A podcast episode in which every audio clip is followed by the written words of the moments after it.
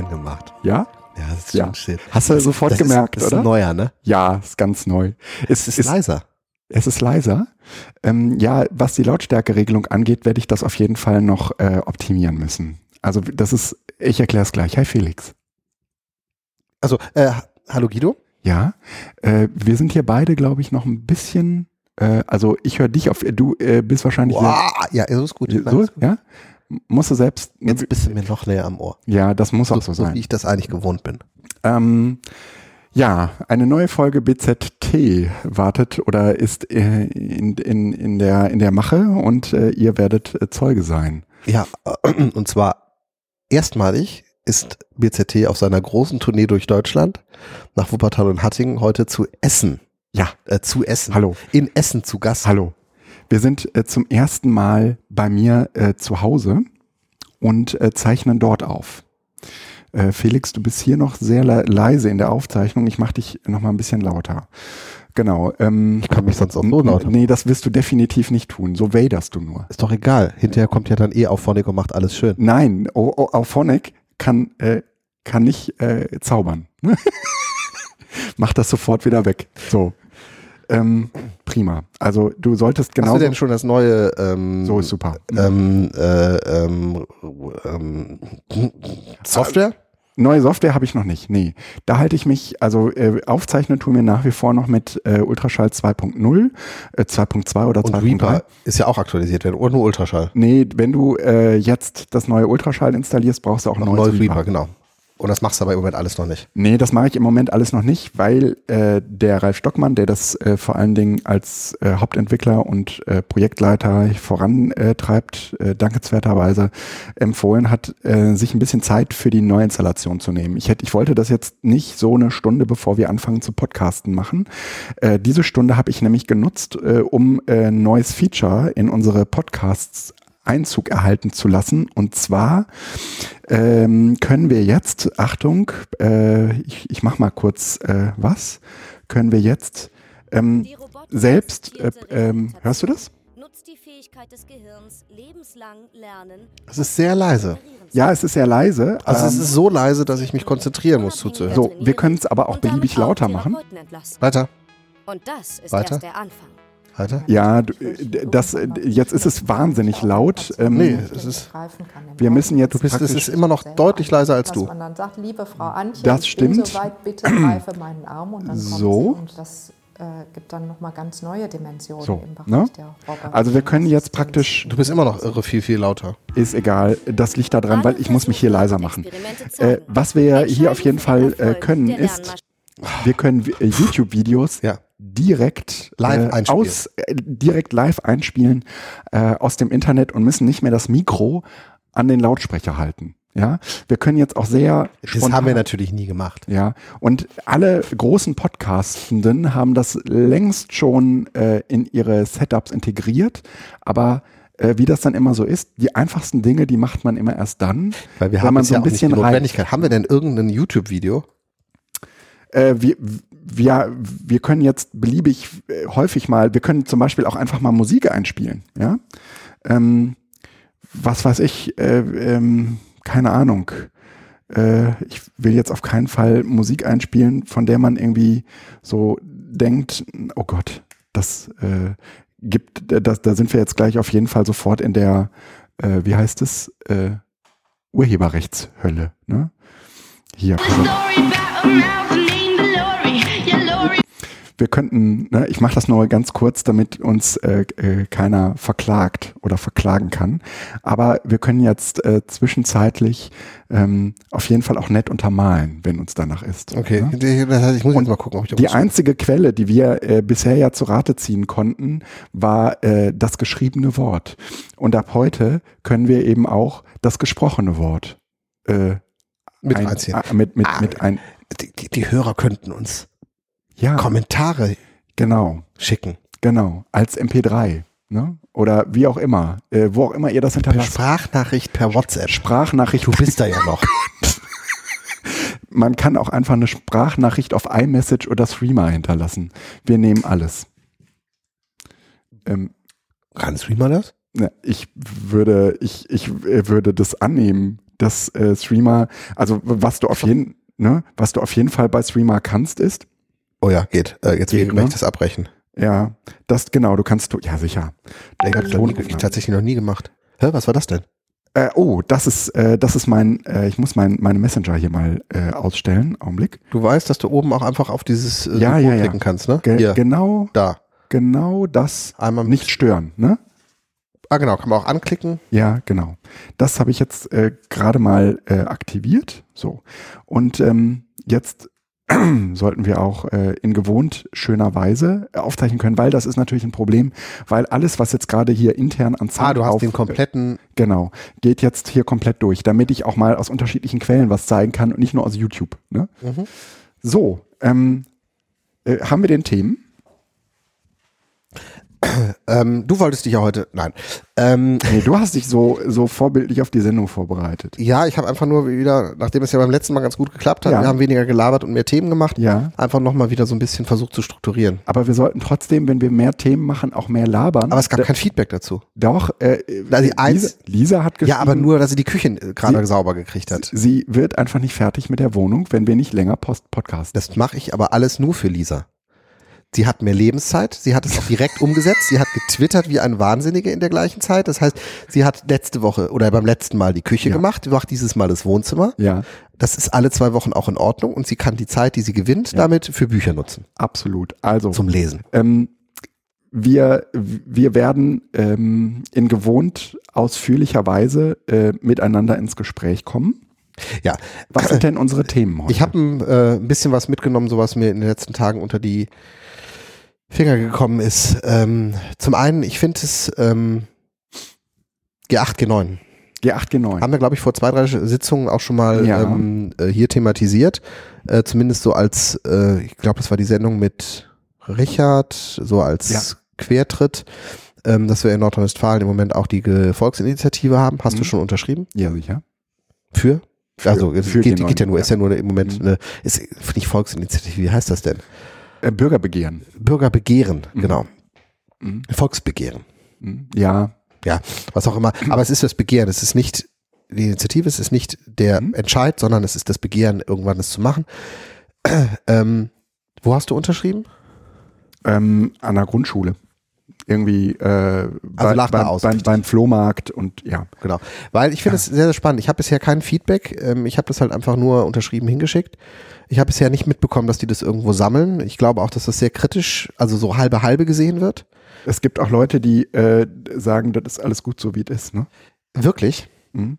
Also ich finde es, äh, kur- kurz Hintergrund. Ähm, äh, es gibt die Initiative, ähm, eine Elterninitiative äh, G9-jetzt-nrw.de, Mhm. die sich eben für äh, die Verlängerung des Gymnasiums, die, also dass das wieder standardmäßig von Ja. G8 auf G9 gesetzt wird. Schulen konnten das ja im Rahmen von Schulprojekten auch schon jetzt wieder beantragen Ja. aber dass das einfach grundsätzlich gesetzt wird und ähm, soweit ich informiert bin, ist die Stimmung, die politische Stimmung dazu eh sehr wohlwollend. ja. Ähm, das Problem ist, dass sich, glaube ich, keiner im Moment für so einen Hickhack herhalten möchte. Ja. Und ähm, deshalb traut sich im Moment keiner äh, jetzt gerade im Vorwahlkampf da so richtig dran. Ja. Aber das wird die äh, ähm, Koalitionsbildungsprozesse nach der Wahl in NRW sicherlich entscheidend prägen. Und ich glaube, das ist jetzt mal so eine Prognose, dass sich dieses Volksbegehren am Ende in Luft auflösen wird, weil es eh so kommt. Weil, weil die Regierung vorgreift und sagt, äh, wir hätten das jetzt eh gemacht. Genau. Mhm. Also das vermute ich. Und zwar äh, Hintergrund ist, dass selbst Bayern jetzt äh, äh, per Beschluss äh, wieder G9 als Standard an den Gymnasien in Mhm. Bayern äh, äh, einführt. Also muss das andersrum sagen. Die CSU Ja. führt das wieder ein. Und wenn selbst die Konservativen, die das am Anfang äh, als hoch äh, gehalten haben und als Weisheit letzter Schluss irgendwie propagiert haben, da jetzt zurückrudern, ist klar, das war einfach äh, total beschissen. Das Ja. Problem ist, und das ist das, man hat vorher gewarnt, dass es äh, pädagogisch nicht sinnvoll ist.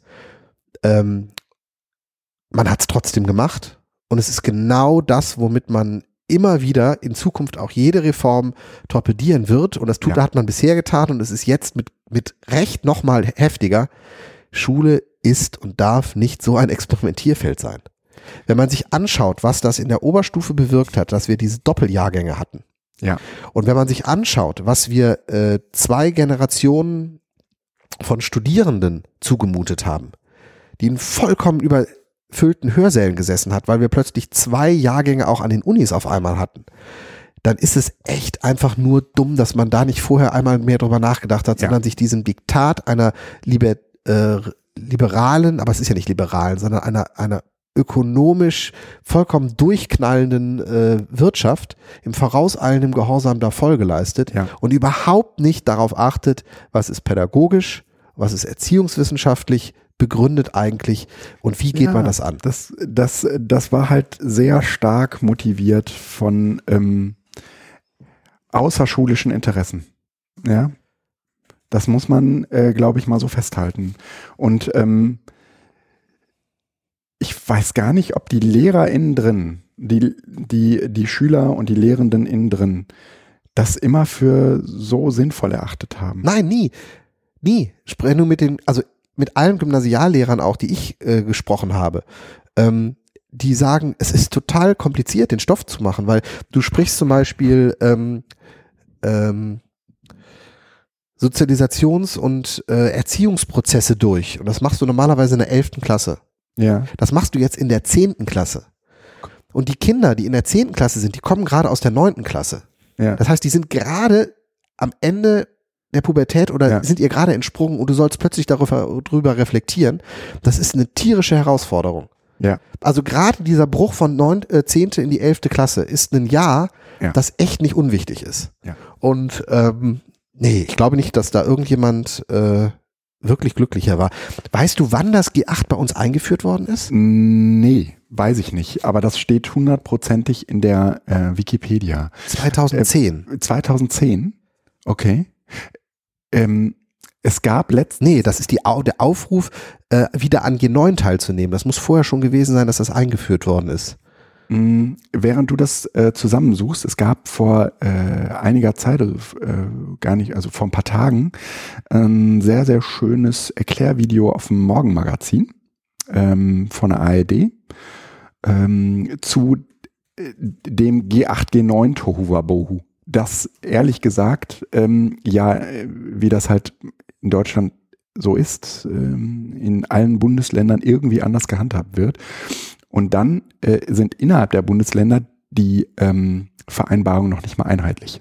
Das heißt, es gibt Schulen, die G8 machen und die G9 Ja, machen. die konnten ja das beantragen. Es gibt kein, es gibt nicht, also Gesamtschulen machen alle G9 Ja. und Gymnasien machen G9 oder G8, je nachdem, was sie beantragt haben.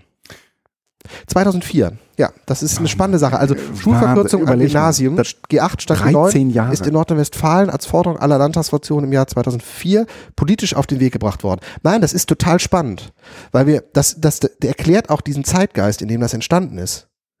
Wir hatten nämlich dann mit im Jahr 2008 ja, das war den Pisa, Beginn- oder?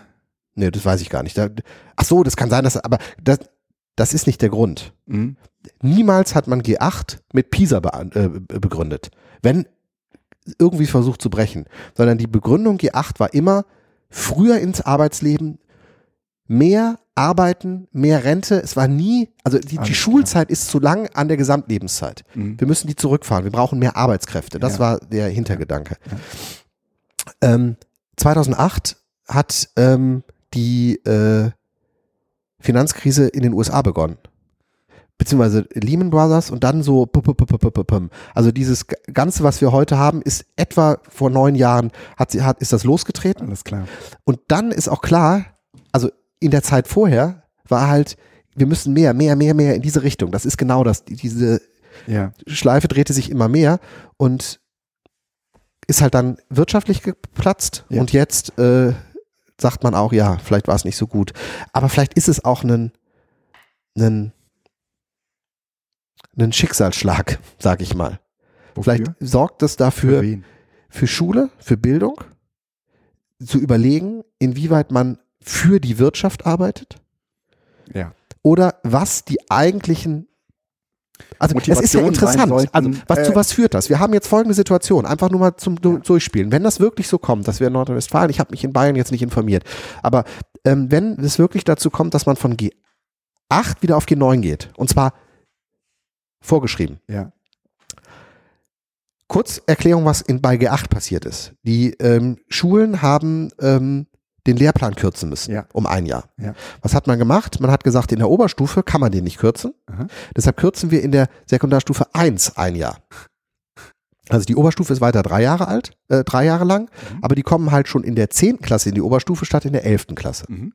Das heißt aber, die Lehrpläne mussten umgeschrieben werden. Ja. Auch in der Oberstufe, weil einfach gewisse Dinge ja, anders einfach äh, strukturiert werden mussten. Aber am Ende hat man eigentlich den Stoff reduziert. Mhm. Und jetzt nimmst du diesen reduzierten Stoff, der seit irgendwie zehn Jahren erprobt wird, Mhm. und streckt den wieder auf neun Jahre. Das kann total gut sein, weil man nämlich Reduziert hat.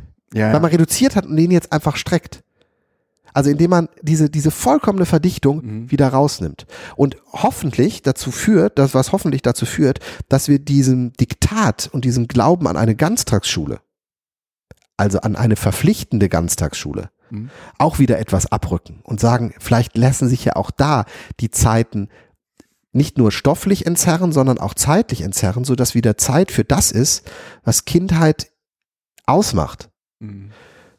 Vereinstätigkeit, Musikinstrumente, Mhm. draußen spielen, sich mit Freunden treffen, im Wald unterwegs sein, was auch immer noch. Das ist alles klischeehaft. Aber lass es dann auch Playstation spielen sein oder sonst was. Aber es geht darum, Zeit außerhalb dieser Ja. fest getakteten, Und äh, verplanten Kindheit zu haben. Kinder haben von 8 Bildungsverwertung, bis 16 ja, Uhr. dass man was lernen muss. Ja. Die haben Schule von 8 bis 16 Uhr. Das ist ein voller Arbeitstag. Und für die Kinder ist Schulzeit immer Stress. Naja, also man, man darf das, glaube ich, auch gar nicht nur so sehr auf die Schulzeit ähm, reduzieren, sondern es ist ja auch vollkommen klar, ähm, wenn die in einem, also die müssen die, die Sachen ja auch irgendwie lernen können. Und da brauchen die unterschiedlich lange für.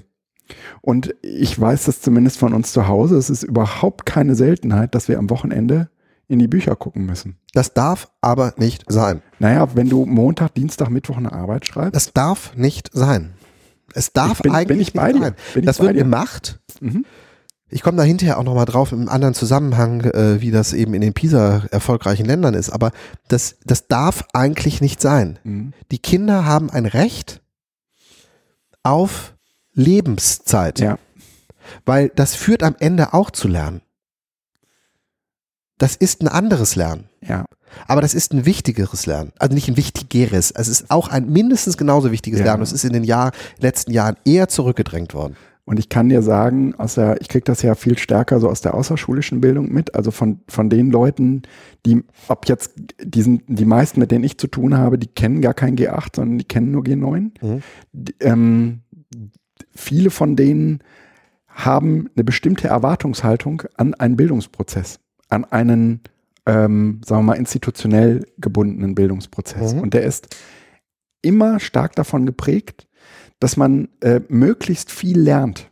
Also sagen wir mal auch sehr angeleitet lernt. Ja, also ähm, ich merke in meinen Seminaren, dass mir die Leute das jedes Mal um die Ohren schlagen, wenn ich sage, wenn wenn wenn wir zu viel Zeit am Rechner und zu wenig Zeit im Plenum verbringen, weil die Leute, die da am Rechner sitzen, sagen, das ist halt die Rumgedaddelei.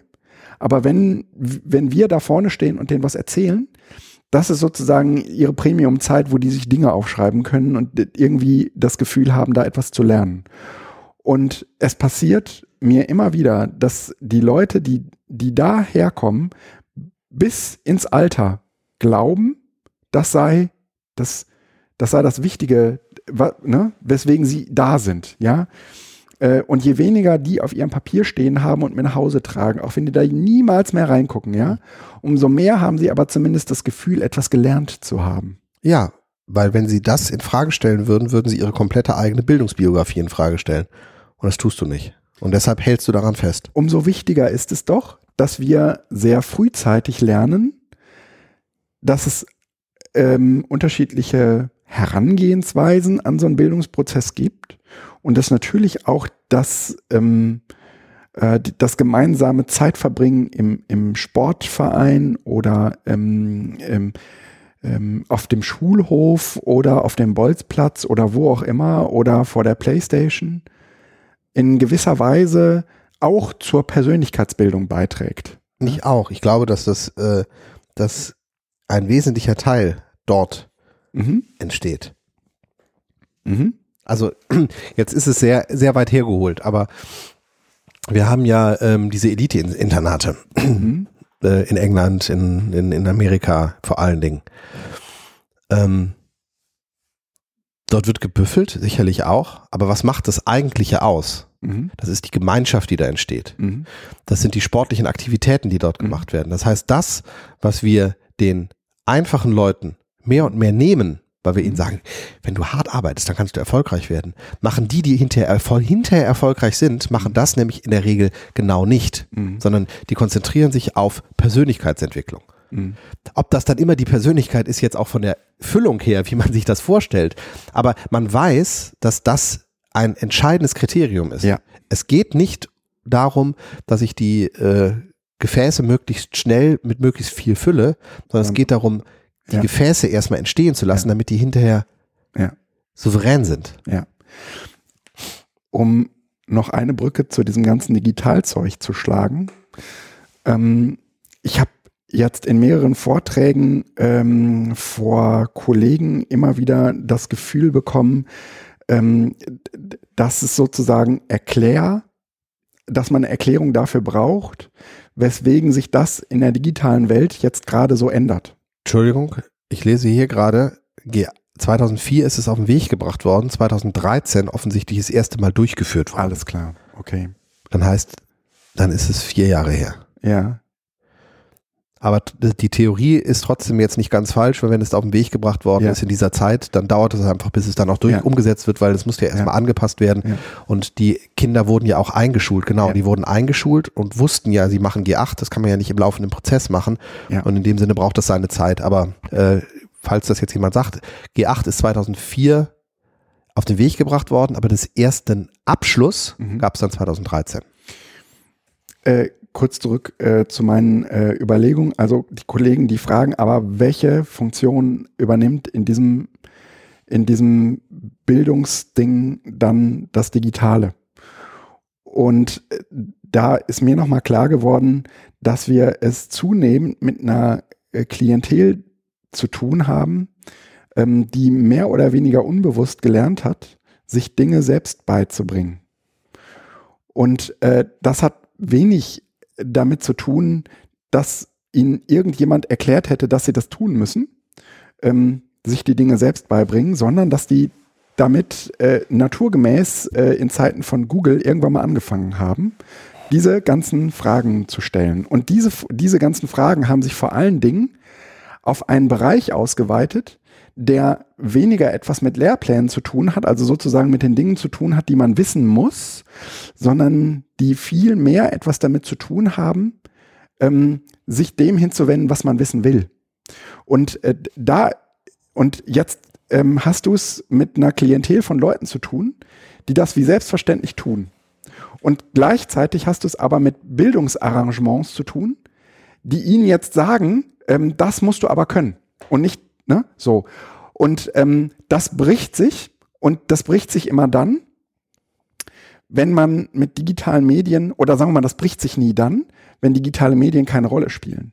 Aber spätestens in einem, in einem Moment, wo sozusagen in einem Seminarraum oder in einem, in einem Klassenzimmer dass das, das digitale Gerät immer da sein könnte. Und ich meine, und ich diese, diese unbewussten Fähigkeiten, also diese Fähigkeiten, die ich sehr, sehr unbewusst er, erarbeitet habe mir, ähm, manche nennen das so diese, die, die Autodidakten in uns, ja, dass, dass diese Fähigkeiten in der Schule oder in diesen, in diesen, in diesen Lernarrangements in der Regel abgeschnitten werden. Da geht man davon aus, wir, wir haben es mit Menschen zu tun, die kommen aus den 80er Jahren, die haben das nie gelernt, die, die kennen sozusagen nur die Bildung aus der Schule oder die haben mal in ein Lexikon geguckt oder so weiter. Aber wenn man sich mal anguckt, was so in den letzten 20 Jahren, wie, wie Leute angefangen haben, sich, äh, sich das alles anzueignen, dann merkt man total stark, finde ich, dass ähm, die, die institutionelle Bildung damit überhaupt nicht handeln kann und damit auf eine Klientel stößt,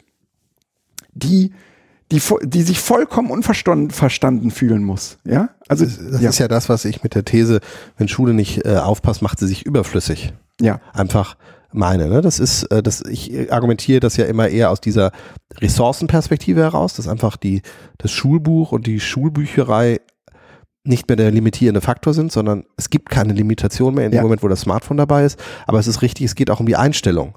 Die hast du jetzt gerade schön rausgearbeitet, dass die Leute auch nicht mehr bereit sind, sich auf das andere einzulassen. Ähm, vor ein paar Tagen, ähm, 7. April, drei Tage ist es her, äh, Paul Pilino Twitter, ein fünfminütiges, es ist ein Schüler, ein fünfminütiges YouTube-Video bringt, ein fünfminütiges YouTube-Video bringt mir mehr Mathe bei als mein Lehrer in drei Doppelstunden. Pünktchen, Pünktchen, Pünktchen. ja, Und ähm, ich meine, das ist vor allen Dingen, der Lehrer könnte ihm das in fünf Minuten auch beibringen, wenn der Lehrer sich Zeit für ihn nehmen würde, wissen würde, wo sein Problem ist und dann kann er das machen. Und er hat dieses fünfminütige YouTube-Video auch nicht direkt gefunden wahrscheinlich, sondern hat danach gesucht. Mhm. Das muss man auch mit reinziehen. Das heißt, die pädagogisch-didaktischen Fähigkeiten des Lehrers, Mhm. die kritisiert er hier nicht, Mhm. sondern er kritisiert das Setting. Mhm. Und das ist richtig, weil hier hatte er ein Problem, Ja. wollte eine Lösung haben, Ja. hat sich danach auf die Suche gemacht und er hat ein fünfminütiges YouTube-Video gefunden und das hat sein Problem gelöst. Das war das erfolgreich. In der Schule kann das der Lehrer nicht leisten und das ist Ja. ein Riesenproblem. Das heißt, wir haben im Grunde genommen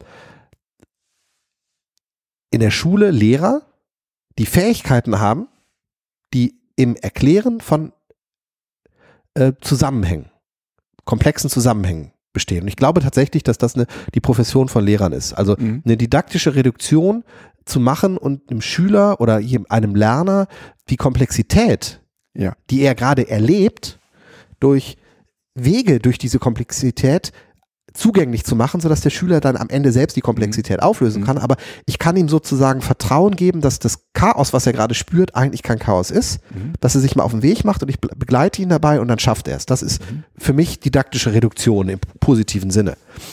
Ähm, wir machen aber in der Schule immer was anderes. Das wäre also so, wie wenn ich einen, einen, einen Schreiner bei mir kommen lasse Mhm. und sage, ich hätte hier gerne eine schöne Tür drin. Aber die Toilette funktioniert gerade nicht. Und bevor die Tür drin ist, sollte hier erstmal die Toilette sein. Können Sie nicht sich erstmal um die Toilette kümmern? Und dann ist der stundenlang mit der Toilette beschäftigt. Das heißt, der tut etwas, was eigentlich gar nicht seine Profession ist und vernachlässigt Mhm. dabei das, was er eigentlich gut kann. Mhm. Und ich glaube, dass wir das in der Schule machen. Nicht, also das, der, der Punkt ist, wir konnten bisher nicht anders. Der Mhm. Lehrer musste genau das so machen, weil es keine andere Möglichkeit war, gab. Aber inzwischen kann der Lehrer anders agieren. Die Schüler sind vom Mindsetting inzwischen anders drauf. Mhm. Und deshalb kann der Lehrer jetzt nicht nur anders reagieren, sondern er muss eigentlich anders agieren. Wenn Aber, er ja. könnte, und das sind wieder die Maßgaben, die auch die äh, thematischen, also die, die Lehrpläne, Curricula angeben, da muss man auch lockerer werden. Also das ist alles eine Sache, ähm, die wird uns in den nächsten Jahren sehr, sehr intensiv begleiten. Und ich glaube, Ja. dass noch viele Punkte auch äh, von ganz oben kommen, wo die Schulen erstmal total erstaunt sind, wie wir das sollen wir jetzt machen.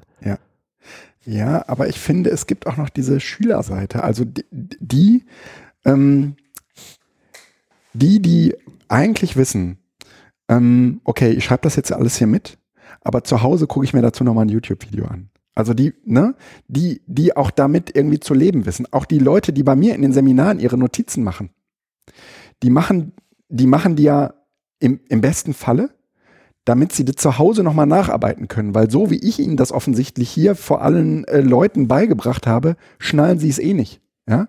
Sie können es auch gar nicht richtig schnallen, weil dafür ist zumindest noch dieser Verinnerlichungsprozess, den, den Lisa immer interiorisieren nennt. Ähm, Wann äh, schreibt man denn was auf? Das ist ja eigentlich gerade spannend. Wann schreibt man was auf? na, Wenn man was noch nicht verstanden hat, oder? ja. Ja, ne, ge- genau. Also ich würde also ich würde das so machen. Immer dann, wenn ich was nicht verstanden habe, Also wenn ich dann mache ich mir so eine Gedankenstütze. Wenn ich, wenn ich, also Ja. nochmal, nicht komplett nicht verstanden, aber so im Sinne von, boah, ich, glaube, ich habe das gerade jetzt so, so halb, Mhm. aber ich habe es nicht noch nicht verstanden. Ich schreibe es mir jetzt auf. Also das heißt, so in der Vorlesung Mhm. schreibt man sich einmal die Struktur auf, über welche Themen hat er gesprochen. Und dann, wenn es kritisch wird, genau. dann schreibt man mehr. ja. Weil man nämlich so merkt, oh, das will ich jetzt festhalten. Ja. Das ist ja eigentlich spannend, ne? Ja. Stimmt. Und äh, das sind, das sind eigentlich äh, die Momente im besten Falle, ich, ich mache das ehrlich gesagt relativ selten, dass ich ähm, Dinge, die ich mir aufgeschrieben habe, nochmal durchgucke. Ja, weil du eigentlich genau das, du hast es ja nicht verstanden. Also du müsstest dich hinsetzen und Ja. sagen, ähm, direkt nach so einer Sache, jetzt arbeite ich das einmal durch. Ja. Ja. Es ist eben nicht, noch nicht gesetzt. Und Ja. ähm, das macht man dann, glaube ich, wenn man in einen äh, gemeinsamen Prozess eingeht, weil man ein Problem löst, was man sozusagen dann gemeinsam angehen kann. Ja. Oder aber äh, man, man blockt.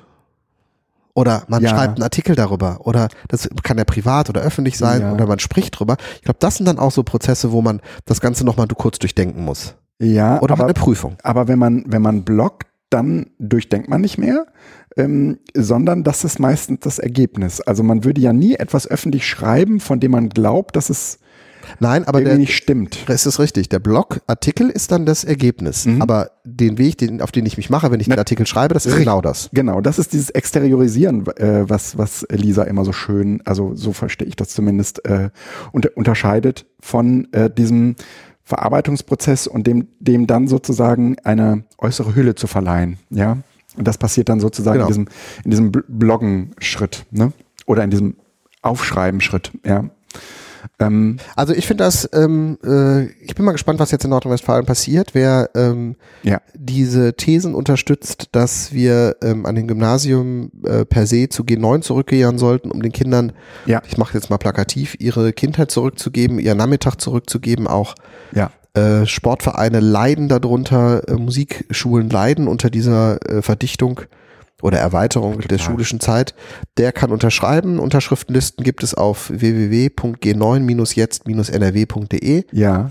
Liegen auch in den äh, Einwohnermeldeämtern oder Rathäusern aus und es gibt auch immer wieder Initiativen. Auf der Seite kann man sich informieren, wann man wo äh, Infostände findet.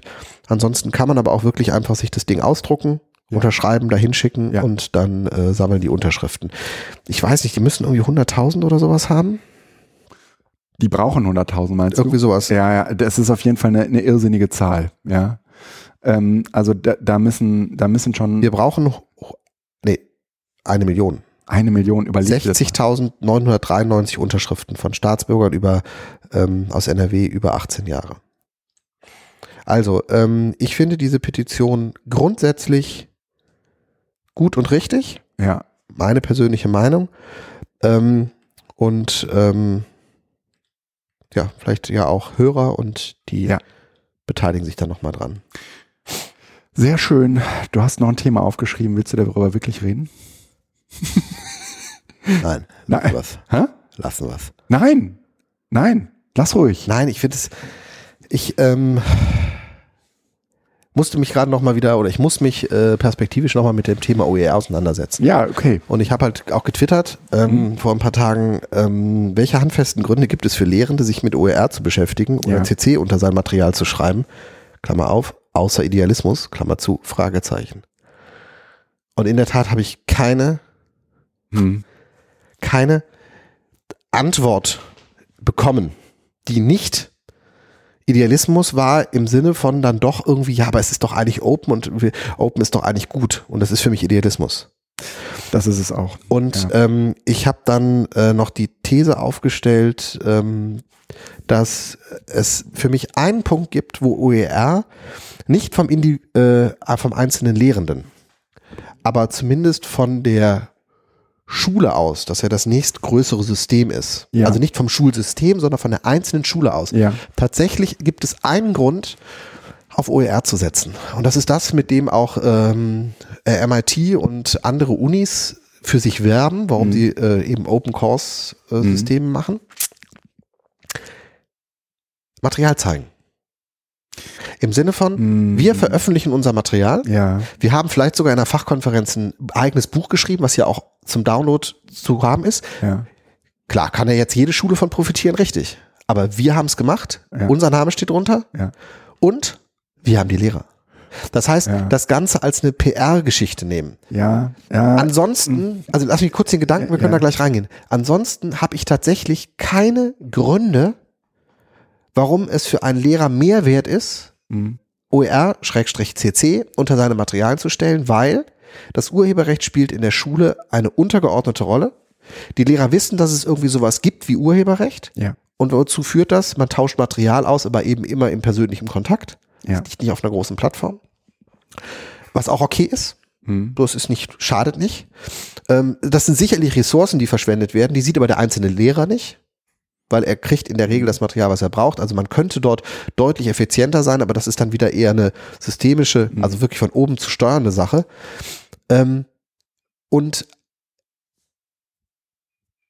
ja, also andere Fragen, die man, ich, ich, da kann ich Antworten drauf geben. Warum digitales Lernen? Ja. Außer Idealismus. Ja. Da gibt es schlagkräftige Argumente, warum Ja. man die, warum digitales Lernen sinnvoll ist, sei es, dass man eben auf Zukunft ausgerichtet ist, weil die Schüler damit äh, einfach in Zukunft mehr arbeiten müssen, sei es, dass es individualisierter ist, könnte man auch fragen, wofür individuelle Förderung, kann man auch klar beantworten, hat einfach ne, den individuellen Lernprozess zu betrachten. Wir brauchen natürlich mehr Ressourcen und sonst was, aber ich kann fragen, warum Inklusion, die kann ich alle Ja. beantworten, Ja. indem ich Argumente auch nehme, wo man zwar sagt, klar, die können wir nicht ganz umsetzen, Ja. also das, das ist immer noch nachgeschaltet, Ja. aber es gibt Argumente, warum ich das mache. Ja. Und ich habe tatsächlich Schwierigkeiten für OER und CC außer Idealismus.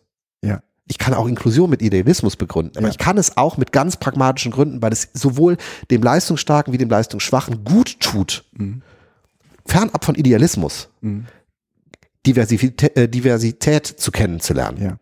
Und Lehrer, warum OER?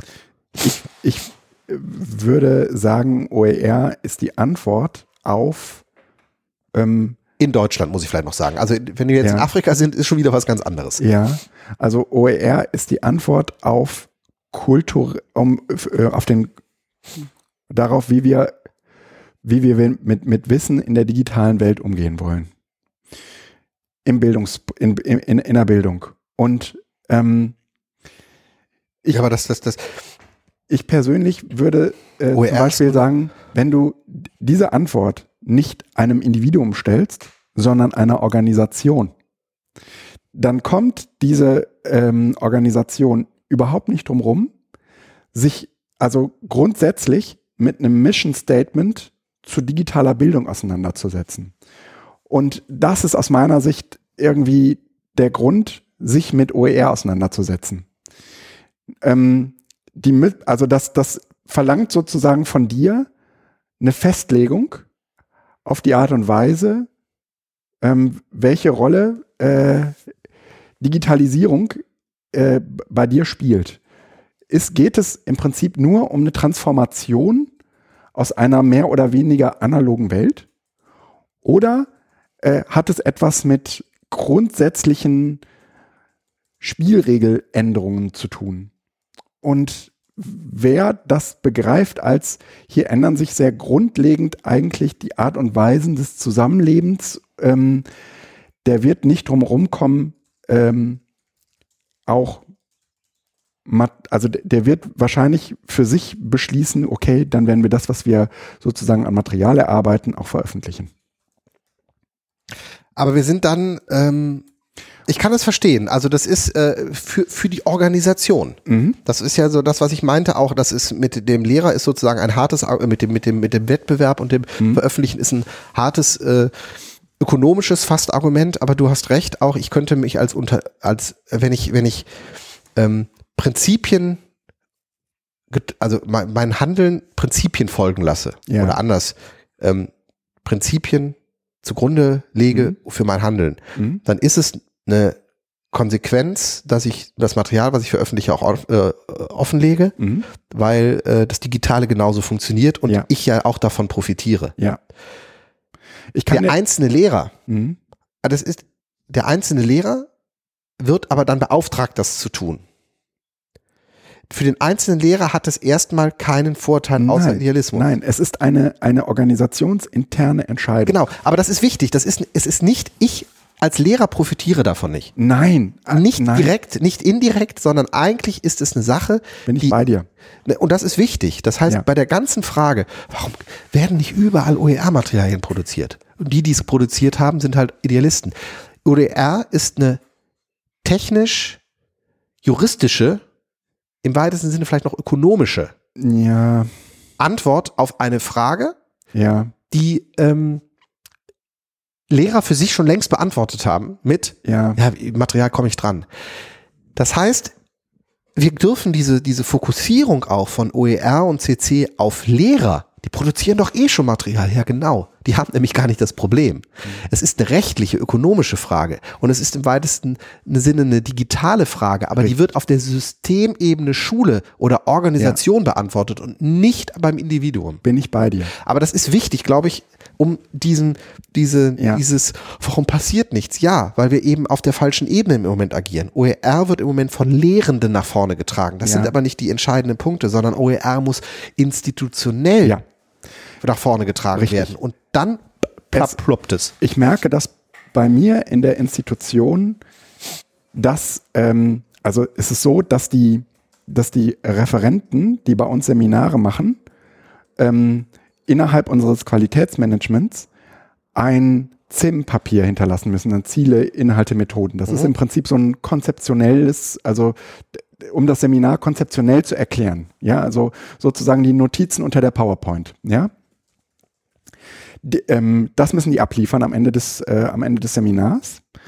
Und die Frage war, unter welcher Lizenz stellen wir diese ZIM-Papiere? Ich habe gesagt, natürlich unter eine offene Lizenz. Und die Organisation sagt, äh, nachvollziehbarerweise, naja, aber dann könnte damit ja jeder machen, was er will. Ne, so diese klassischen, Ja, genau. diese klassischen Fragestellungen. Was sich dann über anderthalb Jahre erstreckt, und zwar bis hinauf in die Geschäftsführung, ist nicht so sehr eine juristische Fragestellung, die ist relativ schnell beantwortet, ähm, sondern eher die Fragestellung, wollen wir das oder wollen wir das nicht? Und was hat das für Konsequenzen, wenn wir das tun? Das ist eine Auseinandersetzung mit einem Phänomen, was erst einmal äh, sehr zentral ist für die digitale Welt, nämlich die Kopierbarkeit von Dingen. Ja? Und da geht es um diesen Game Changer. Dass man eben nicht sagen kann, wir, wir hätten das aber gerne so, wie wir das aus der analogen Welt kennen. Das würden wir ganz gerne übernehmen wollen. Und du sagst, wenn ihr das gerne machen wollt, dann müsst ihr euch an das Urheberrecht halten. Das Urheberrecht ist eine total gute Brückentechnologie. Sie, sie baut euch im Prinzip ähm, das, das Phänomen aus der, aus der ähm, analogen Welt digital nach. Und ihr habt das Gefühl, es ändert sich nichts. Wenn ihr allerdings sagt, ähm, wir nehmen, wir nehmen an, dass sich sozusagen in der digitalen Welt auch vieles ändern wird und wir müssen auf die, wir wollen mit diesen Änderungen uns sozusagen auch arrangieren, dann müsst ihr über die Öffnung dieses Materials nachdenken. Und ihr müsst euch überlegen, erstens, was bedeutet das für das Material? Was bedeutet das für uns? Was bedeutet das für unsere Auftragnehmenden und so weiter? Ja, was bedeutet das auch für unsere Konkurrenten und so weiter? Das müsst, ihr- das müsst ihr sozusagen alles klären. Und euch mit diesen Fragen auseinandersetzen. Und, ähm, und die Antworten, die man kriegt, wenn man sich genau diese Fragen stellt, was passiert mit der Konkurrenzsituation und so weiter, das sind geradezu die, die, die Antworten, die dir nicht OER geben kann. Das war dann sozusagen nur der Trojaner oder der, der, der, aus, der ausschlaggebende Punkt, wo man angefangen hat, darüber nachzudenken. Ja? Und das ist aus meiner Sicht aber auch die, die Rolle, die OER da spielt. Das ist ein, ein, ein sehr, sehr schöner Verdreher von, ähm, also eine Organisation, die, die sich ganz gerne mit der Digitalisierung äh, zum Beispiel ihrer Bildung be befassen will. Ähm, die kann, die kann sich mal diesen Fragestellungen widmen und sich einfach fragen, lasst uns doch mal alles, was, wir haben hier zwei Möglichkeiten, entweder wir machen alles offen oder wir machen alles wie bisher geschlossen. Und in beiden Fällen ist es möglich, ähm, das auf eine Webseite zu stellen und so weiter. Ähm, aber in dem einen Fall riskierst du sozusagen eine, ein Ökosystem, was sich auf eine bestimmte Art und Weise, was um, ne, ne, un- unter bestimmten Umständen um sich greift und äh, äh, in dem anderen Fall ähm, du eben ganz klar das verbietest, dass man das tut. Genauso wie man das vorher auch getan hätte. Aber das stellt was mit den Organisationen an. Und zwar musst du sozusagen jetzt deinen Vorgesetzten erklären, was haben wir davon, wenn wir das tun. Das ist letztendlich auch die zentrale Frage, die sich im Prinzip Schulen stellen müssen, äh, die äh, anfangen, äh, WLAN äh, dahin zu werfen oder ähm, äh, irgendwie, äh, ne? Das ist ja so, was passiert dann mit den Klassenarbeiten, wenn sie öffentlich sind? Ja? Was passiert sozusagen mit, mit all dem, was wir da tun? Das sind die Fragen, äh, die es die es da zu beantworten äh, gilt. Und die werden äh, ganz schön praktisch über äh, dieses über diese OER-Fragestellung. Also OER als, ähm, als äh, Brückentechnologie auf der einen Seite und auf der anderen Seite auch als äh, trojanisches Pferd, um eigentlich genau. wie verhält, wie, wie, wie hältst du es eigentlich mit der Digitalisierung, also Genau. als Gretchenfrage äh, zu stellen? Ja. Ähm, Was macht das eigentlich? genau. Ja? Und in dem Moment, wo du dir die Frage stellst, tut es eben schon wirken. Genau. So, weil du nicht. Genau. Ähm, Genau. Ja. So, und äh, wenn, die, wenn diese ganze Diskussion vorbei ist, und das ist sie bei uns und die ist äh, eindeutig entschieden, ähm, dann muss man eigentlich nur noch sagen, okay, und jetzt könnt ihr euch drehen und wenden, wie ihr wollt. Aber ihr werdet nicht verhindern können, dass es trotzdem auf eine bestimmte Art genutzt wird. In dem Augenblick, wo es digital ist. Genau. Und, Und wo und zwar unabhängig davon, ob ihr das wollt oder nicht. Ja, genau. Wird es eh. Genau. So, das ist ja. eine Frage, ob ihr das, was so, ihr. und ihr könnt das jetzt kriminalisieren. Das ist euer gutes Recht. Das ist sozusagen euer, euer, eure Möglichkeit, äh, ähm, so bewahrpädagogisch Mhm. mit dieser neuen Situation umzugehen. Aber ihr werdet nicht verhindern können, dass es sich Bahn bricht. Und ihr macht es nicht besser, wenn ihr das im Moment, wenn ihr euch im Moment nicht damit befasst, was das für euch für Konsequenzen hat. Mhm. Ja? So, und da, dafür, ich merke das gerade in meiner eigen, eigenen Organisation, ist das perfekt geeignet. Und du merkst halt, ähm, wie, wie, wie sehr ähm, solche Fragestellungen vor dem Hintergrund, äh, also dessen beantwortet werden, was wir früher Öffentlichkeitsarbeit genannt haben. Mhm. Ja, also all diese Gehört da plötzlich mit rein oder Genau, sowas, ne? all diese äh, Zimpapiere, die haben das, das, das OER macht aus jedem Material plötzlich Öffentlichkeitsarbeit. Richtig, ja. Ja. ja. Ähm, und ähm, dafür gibt's bei uns sogenannte Freigaben. Ja, also ich selbst muss, bevor ich was veröffentliche, eigentlich mir die Freigaben von tausend Leuten einholen. Das gilt für jeden pisseligen äh, Tweet, für jeden pisseligen WhatsApp-Post, für jeden, für alles. Ja. Und natürlich wird das natürlich, das wird n- n- nicht so gelebt. Aber faktisch ist es genau das, ähm, was mit den Organisationen, äh, das sind die Fragen, die sich Organisationen gerade beantworten müssen. Mhm. Alle. Und ähm, das, da, darf- dafür ist OER total geil. Ja? Ja, ich, ich, ich, also ich, ich ähm, ähm, möchte die, die Bedeutung und die Relevanz von OER nicht äh. Nein, nein, wegklären, sondern ich will einfach diese Frage klären, Ja. weil es Wenn man sich fragt, warum hilft, die Lehrer, genau, also lieber jetzt mal ganz kritisch das einmal so so durchgehen und überlegen, warum was, Ja, was, was ja. wo hakt es? Es geht Ja. nicht um Idealismus. Das ist kein nichts treibt also natürlich die ersten Leute werden durch Idealismus angetrieben, aber ähm, es muss dann was anderes kommen. Es muss was Greifbares kommen. Ähm, der Erik Steinauer hat gesagt, ähm, genau deshalb brauchen wir irgendwie sowas wie eine, äh, wie hat er das genannt? Äh, Leistungs, ähm, warte.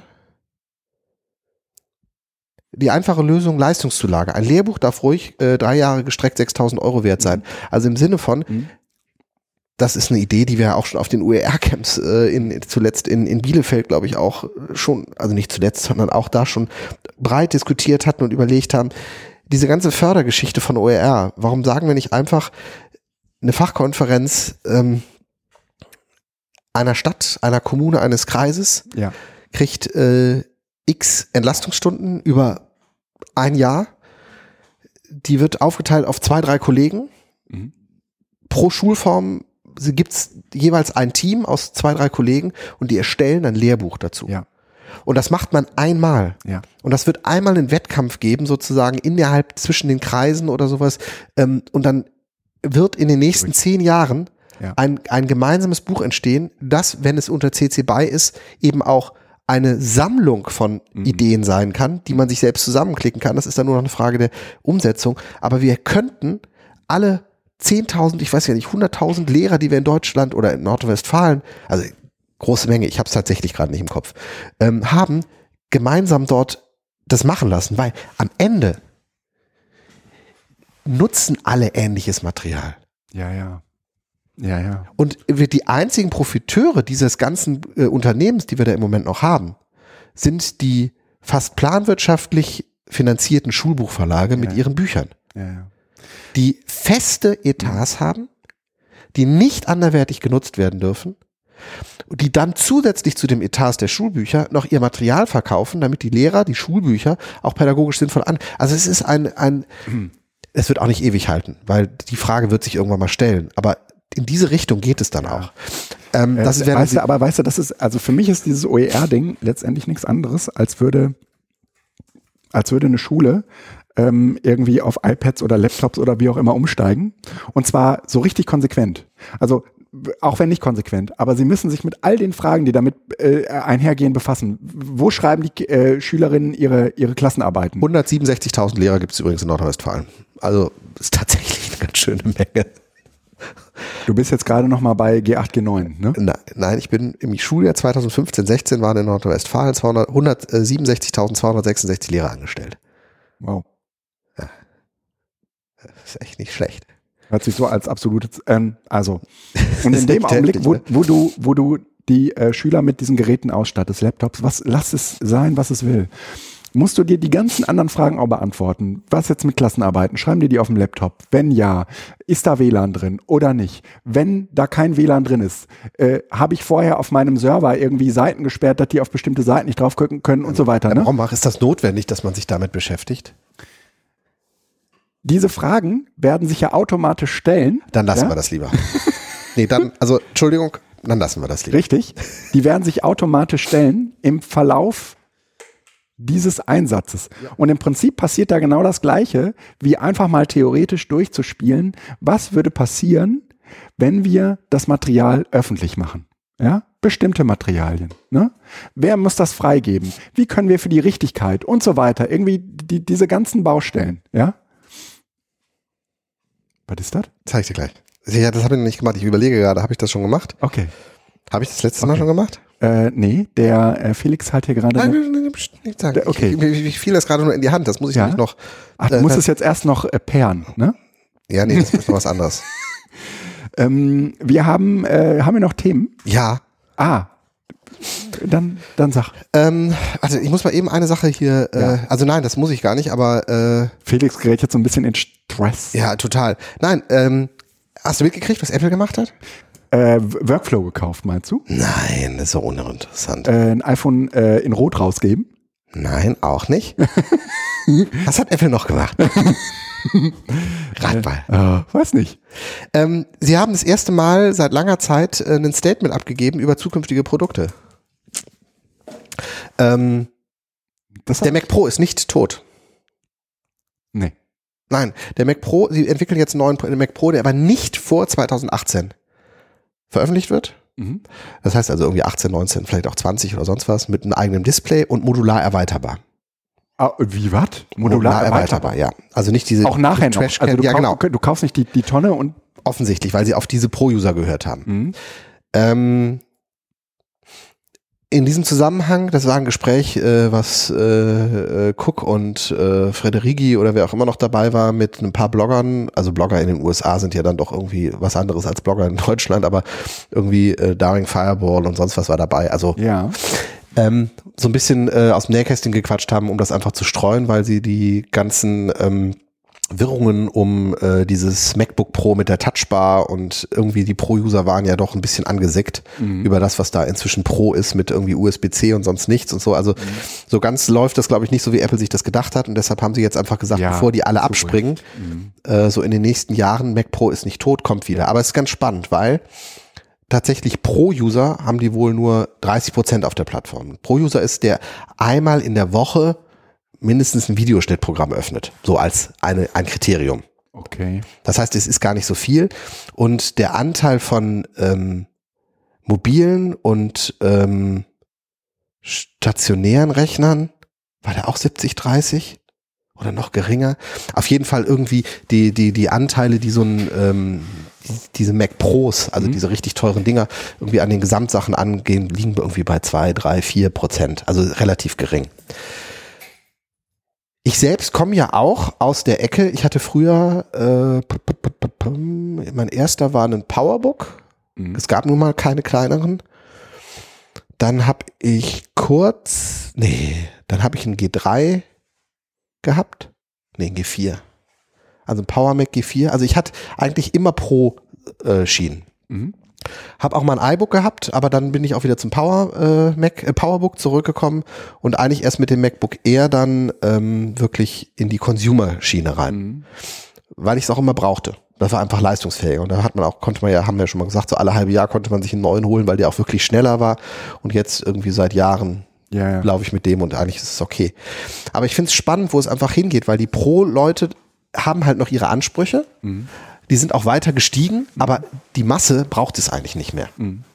Und äh, ich habe mir so überlegt, wo, wo geht das jetzt eigentlich hin? Apple hat ja eine klare Vorstellung. Irgendwie geht das alles in, mehr in Richtung iPad oder so. Mhm. Und ich erwische mich dabei, dass ich wirklich überlege, ob es das nicht auch tatsächlich ist. Also ich, ich, ich finde es ganz spannend. Was, was, was brauchen wir für Geräte in Zukunft? Mhm. Also ähm, Und was ist deine, hast du eine Antwort? nein, ich, ich beobachte nur Folgendes, dass in meinem Bekanntenkreis beispielsweise die Relevanz des iPhones, Mhm. ähm, glaube ich, in dieser ganzen Fragestellung, welchen Lab, also welchen Computer brauchen wir, ähm, noch ähm, gar nicht hoch eingeschätzt wird. Ja, das stimmt. weil ähm, es ist immer noch so im, ähm, im, im so in, der- im- in der Geflogenheit drin, dass man einen Computer hat. Und ähm, wofür eigentlich? Also, was kann ich nicht inzwischen eigentlich alles mit dem hier machen? Lange Texte schreiben. Äh, Also, ja. wer von uns schreibt regelmäßig lange Texte? Das sind dann die, sind dann die professionellen Geschichten, die man da irgendwie noch Ja. hat. Das, das mag sein. Das machen aber auch nicht alle, das machen viele. Ne? Also das so. Na, Aber ansonsten Banküberweisung, ja. kommunizieren, telefonieren, Notizen machen, Or- Notizen organisieren, ähm, Dokumente unterschreiben, kommen wir gleich nochmal zu und, und, und, und, und. Mache ich alles inzwischen hiermit. ganz ehrlich, ich ähm, finde schon, dass der Browser, der auf den Geräten drauf ist, bei weitem nicht die Funktionalität hat, die ich von so einem ähm, von so einem Laptop gewohnt bin. Was fällt dir das auch? An welchem Punkt? Ähm, es, also ich arbeite zum Beispiel total viel mit Erweiterungen. Es gibt auch total viele Webseiten, die einfach nicht funktionieren mit, mit, einem, äh, mit einem iPhone. Damit meine ich nicht die Flash-Seiten. Ähm, Gut, lass uns das mal außen vor. Wo wir herkommen, wo wir inzwischen sind, ist es wahrscheinlich nur eine Frage der Zeit, bis wir da äh, pari, pari haben. Dass die Plugins nicht funktionieren, ist eine politische Entscheidung, die ich auch verstehen kann, weil es einfach ein anderes System ist. ja, es also ist, das hier, ne? äh, total plattformzentriert. Ja. Aber ähm, es, ich, ich, ich finde es total spannend, dass man einfach sieht, dass die Notwendigkeit eines dicken Computers zu Hause tatsächlich nicht mehr so gegeben ist. es gibt total viele Leute, die mich auch genau das fragen, was soll ich mir denn jetzt kaufen? Und ich sage, ich würde mir immer einen Laptop kaufen, immer. Ja, und da, da bin ich im, im Moment dran, dass ich sage, ich, ist das wirklich so? Kann man nicht mit einem ruhigen Gewissen auch einem Studenten sagen, also jetzt nicht einem Studenten, der Informatik studiert, sondern einem Studenten, der normal Lehramt studiert, Ja. hol dir, ein- hol dir ein iPad. Hol dir meinetwegen das große iPad. Mhm. Das ist jetzt eine Frage des Preises. Das lassen wir jetzt mal außen vor. Ja. Also, Mhm. aber was kann ich damit nicht machen? Mhm. Richtig, es gibt Anschlussmöglichkeiten, es gibt Präfer Peripherie und sonst was und Mhm. irgendwie alles. Es gibt diese A- Allein Sonderanfälle. das, was wir jetzt hier gerade machen, ja. Dafür brauchst du eigentlich keinen Laptop. Es gibt, okay, du möchtest das halt mit, äh, dem, äh, mit der App machen, aber du, wir, ich bin mir sicher, wir könnten das auch mit einer anderen App machen. Müssten Das- wir bitte mal probieren. dass ich mein H6 an ein iPad anschließe. Müsste Okay. doch, muss, muss es doch was geben. H H6, das ist hier ähm, ähm, das, äh, so ein Stück Hardware, äh, in das unsere äh, Headsets reingehen, nur zur Erklärung für die anderen da draußen. Mhm. Ähm, ich, weißt du, es hängt, es hat was mit Aber Abhängigkeiten. das geht auch in die, das, Es hat was damit mit sind wir aber auch schon noch kurz. Da sind wir jetzt auch schon wieder in Richtung Pro. Also wir dürfen ja nicht vergessen, dass die Bedürfnisse, die wir haben, Ja, oft aber in Richtung mehr als normal gehen. Wir produzieren Ja. hier immer einen Podcast. Ja, aber es geht ja auch um, sagen wir mal, so eine politische Ein Einstellung. Und tatsächlich fühle ich mich natürlich äh, auf sowas wie einem iPad oder einem, einem iPhone oder so oder irgendeinem, oder es kann auch ein Android-Gerät sein, ähm, an die Hand genommen. Da gibt's jemanden, der sagt, da tun wir rein und da tun wir nicht rein. Auf, meinen, auf meinem Laptop kann ich all das installieren, was ich gerne installieren möchte. Das ist, ja, ja, ja, das ist Ja, aber wieder, also ich kann, ich verstehe auch dieses Gefühl irgendwie, ich kann an einem iPhone nicht alles machen. das, aber ist ein Universalgerät. Das nicht. Ist das aber nicht eher eine Sache in deinem Kopf? Weil das ist auch kein Universalgerät. Richtig ist, dass du hier äh, Software außerhalb vom App Store flexibel drauf installieren kannst. Mhm. Richtig ist aber auch, ich bin froh, dass ich hiermit nicht telefonieren muss. Weil das muss nämlich im Zweifel funktionieren. Und wenn ich die Frage der Verlässlichkeit habe, dann weiß ich, dass ich mich hier deutlich mehr darauf verlassen kann als hier. Mit hier meinst du auf dein Also iPhone? genau, auf mein iPhone kann ich mich deutlich besser mehr verlassen als auf meinen Rechner. Okay. Weil natürlich ist es limitiert, aber die, die, die integralen Bestandteile, also zum Beispiel irgendwie so Treiber, kannst du ja halt alles installieren und was die hin, im Hintergrund alles machen. Also wenn du mich zum Beispiel, wenn wir wirklich eine vertrauensvolle Sache hätten, ich habe keine Ahnung, ob ich mir mich mit irgendeiner Software hier in meinem Hintergrund einen Keylogger eingefangen habe. Naja, aber die, die, Chance, das wissen wir ja, äh, also welches von den ge beiden Geräten, iPhone oder, also, also Smartphone oder ähm, Laptop, ist unsicherer. Und da würde der jeder Sicherheitsfachmann sagen, dem Smartphone würde ich immer deutlich weniger vertrauen als dem äh, Laptop. Das würde ich nicht sagen. Ich verstehe, was du meinst, weil man nicht beim Laptop im Zweifel man es nachvollziehen kann. Mhm. aber du tust es nicht. Wenn ich jetzt ne- das ganz blank neu installiere, ist der Laptop möglicherweise sauberer. Aber es ist, es, ich, ähm, also bei mir steht auch irgendwann, ich meine, das ist hier, ich habe jetzt hier ein Gerät von 2013, bei mir steht irgendwann auch eine Neuanschaffung an. Ja. Und ähm, ich bin tatsächlich am überlegen, ob nicht, ist jetzt nicht konkret, deshalb hat es ein bisschen Zeit, aber ob nicht so ein Gedanke, dass man mit dem iPad zu probieren, also der kann ja tatsächlich als Schreibmaschine, so als wirklich, kann der ja weiter existieren. So ein Rechner funktioniert ja, aber so ein, so ein als, als mit dabei Gerät, wo die wesentlichen Dinge drauf sind, wo die Fotos drauf sind, wo seine Notizen da dabei sind, wo ich auch äh, Aufnahmen machen kann und so weiter, es, es skribbeln kann, ähm, mit OmniGraffle Ich würde sagen, kann. ja, ich würde sagen, ähm, zu 80 Prozent würde das, glaube ich, in deiner Welt funktionieren. Aber die anderen 20 Prozent, und das ist das Entscheidende, Mhm. das mag nicht so viel sein. Aber das wird dich so annerven, Mhm. dass du ein Gerät hast, mit dem du ausgerechnet das, was du jetzt gerne machen wollen würdest, nicht machen kannst. Ja? Oder es ist unglaublich kompliziert ist das. Aber was ist dann und das der Knackpunkt? überhöht man dann plötzlich auch. Ja? Das bedeutet aber, dass wir eigentlich ähm, äh, der, ein Hinderungsgrund für das iPad ist was? Ist keine Universalmaschine. Ist im klassischen Sinne kein Computer. Genau. Ja. Also das Problem ist, ähm, ich würde dir ja recht geben, mit meinem Laptop zu telefonieren, käme mir unter bestimmten Bedingungen überhaupt nicht in den Sinn. Mhm. Das macht man besser mit einem Telefon. Mhm. Ähm, und jetzt kam plötzlich irgendwie, also früher war das Telefon auch nur ein Telefon.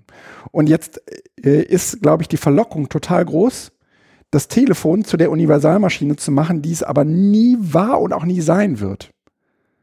Ähm, genauso wenig wie der Laptop natürlich besonders gut dafür geeignet ist zu telefonieren.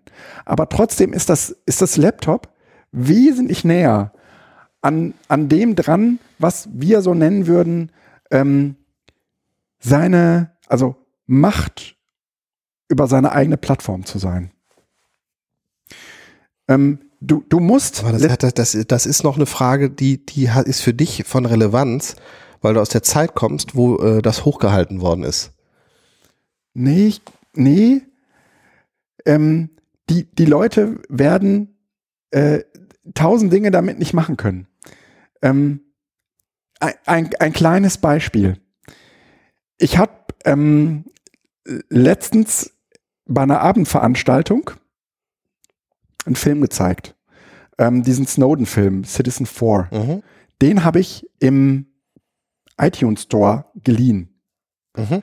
Und dann habe ich an meinen Laptop einen Beamer angeschlossen Ja, ja, das und wollte diesen Film zeigen. ging nicht. Und da sagt iTunes mir, da ist ein externes Display dran, Mhm. was äh, we- weswegen ich den Film jetzt nicht zeigen will. Ja. Und ich dachte nur, das ist, das ist ein Stellvertreter. Ja, so eine Situation wird dir wahrscheinlich nie wieder passieren, weil du nie wieder dieses fucking iTunes benutzen wirst. Nein, das ja? hat, hat, nicht, hat nichts mit iTunes zu tun. Das hat hat nichts mit iTunes Das hat etwas mit dieser DRM-Kacke zu tun, die die, äh, die, die mit ihren, ähm, Klar, aber das ist das Gleiche, hast du auch, wenn du es äh, dir bei Amazon leist oder Nein. mit. habe ich nicht. Weiß ich genau. Mache ich ständig. Habe ich da nicht. Über VGA? Über VGA, ähm, über HDMI, mach's wie du magst. Ich habe, Nein, nicht, nee, HDMI geht auch da. nee, ich habe hier gar keine VGA-Buchse mehr. Ja, aber du hast einen VGA, den, äh, den äh, Beamer über VGA angeschlossen. Das Ja, war das der stimmt. Punkt. Ja, das war der Punkt. Wenn es halt über HDMI gemacht hättest, wäre es egal gewesen. egal, ich will gar nicht diesen, diesen spezifischen Fall. Ich will nur sagen, es wird dazu kommen, wenn du, ein, wenn du dich auf das iPad verlässt, dass die Plattform dir vorschreibt, Ja. wie du etwas zu tun hast. Aber- Aber du selbst wirst sozusagen auch immer mit der Software arbeiten müssen, die in diesem App Store drin ist. Und wenn da halt nichts Gescheites drin ist, dann wirst du mit dem geringsten Übel leben. Es ist richtig. äh, Und ich verstehe diese Grenzen, die bei, durch den App Store und die äh, Bindung an einen App Store und die Zulassungsprozess dieses einen App Stores verbunden sind. Das kann ich verstehen. Ich glaube aber, dass diese, ähm, wenn du, wenn du diese ähm, Gedanken zu Ende denkst, eigentlich auch der Mac das Falsche ist. Sondern du müsstest dann tatsächlich in Richtung Linux, Unix oder sonst was gehen, weil ähm, der Mac auch schon eine Begrenzung ist. In seiner Plattform, in seiner Geschlossenheit. Was ich hier drauf installiere, ist Apple scheißegal. Nein. Apple kann Software sperren.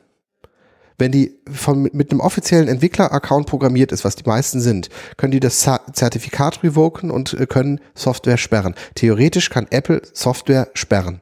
Ich kann hier über Homebrew alles installieren, was ich Richtig, aber dann bist du eben, wenn du jetzt in die Homebrew, also wirklich in die ganz Hm? basale Ecke gehst, dann musst du konsequenterweise eigentlich auch ein Linux haben. Da spielt es auch keine Rolle mehr, ob du diese Apps auf dem Ich würde Unix. sogar sagen, dass die Unterschiede zwischen einem Unix und einem äh, Mac OS gar nicht mehr so groß sind.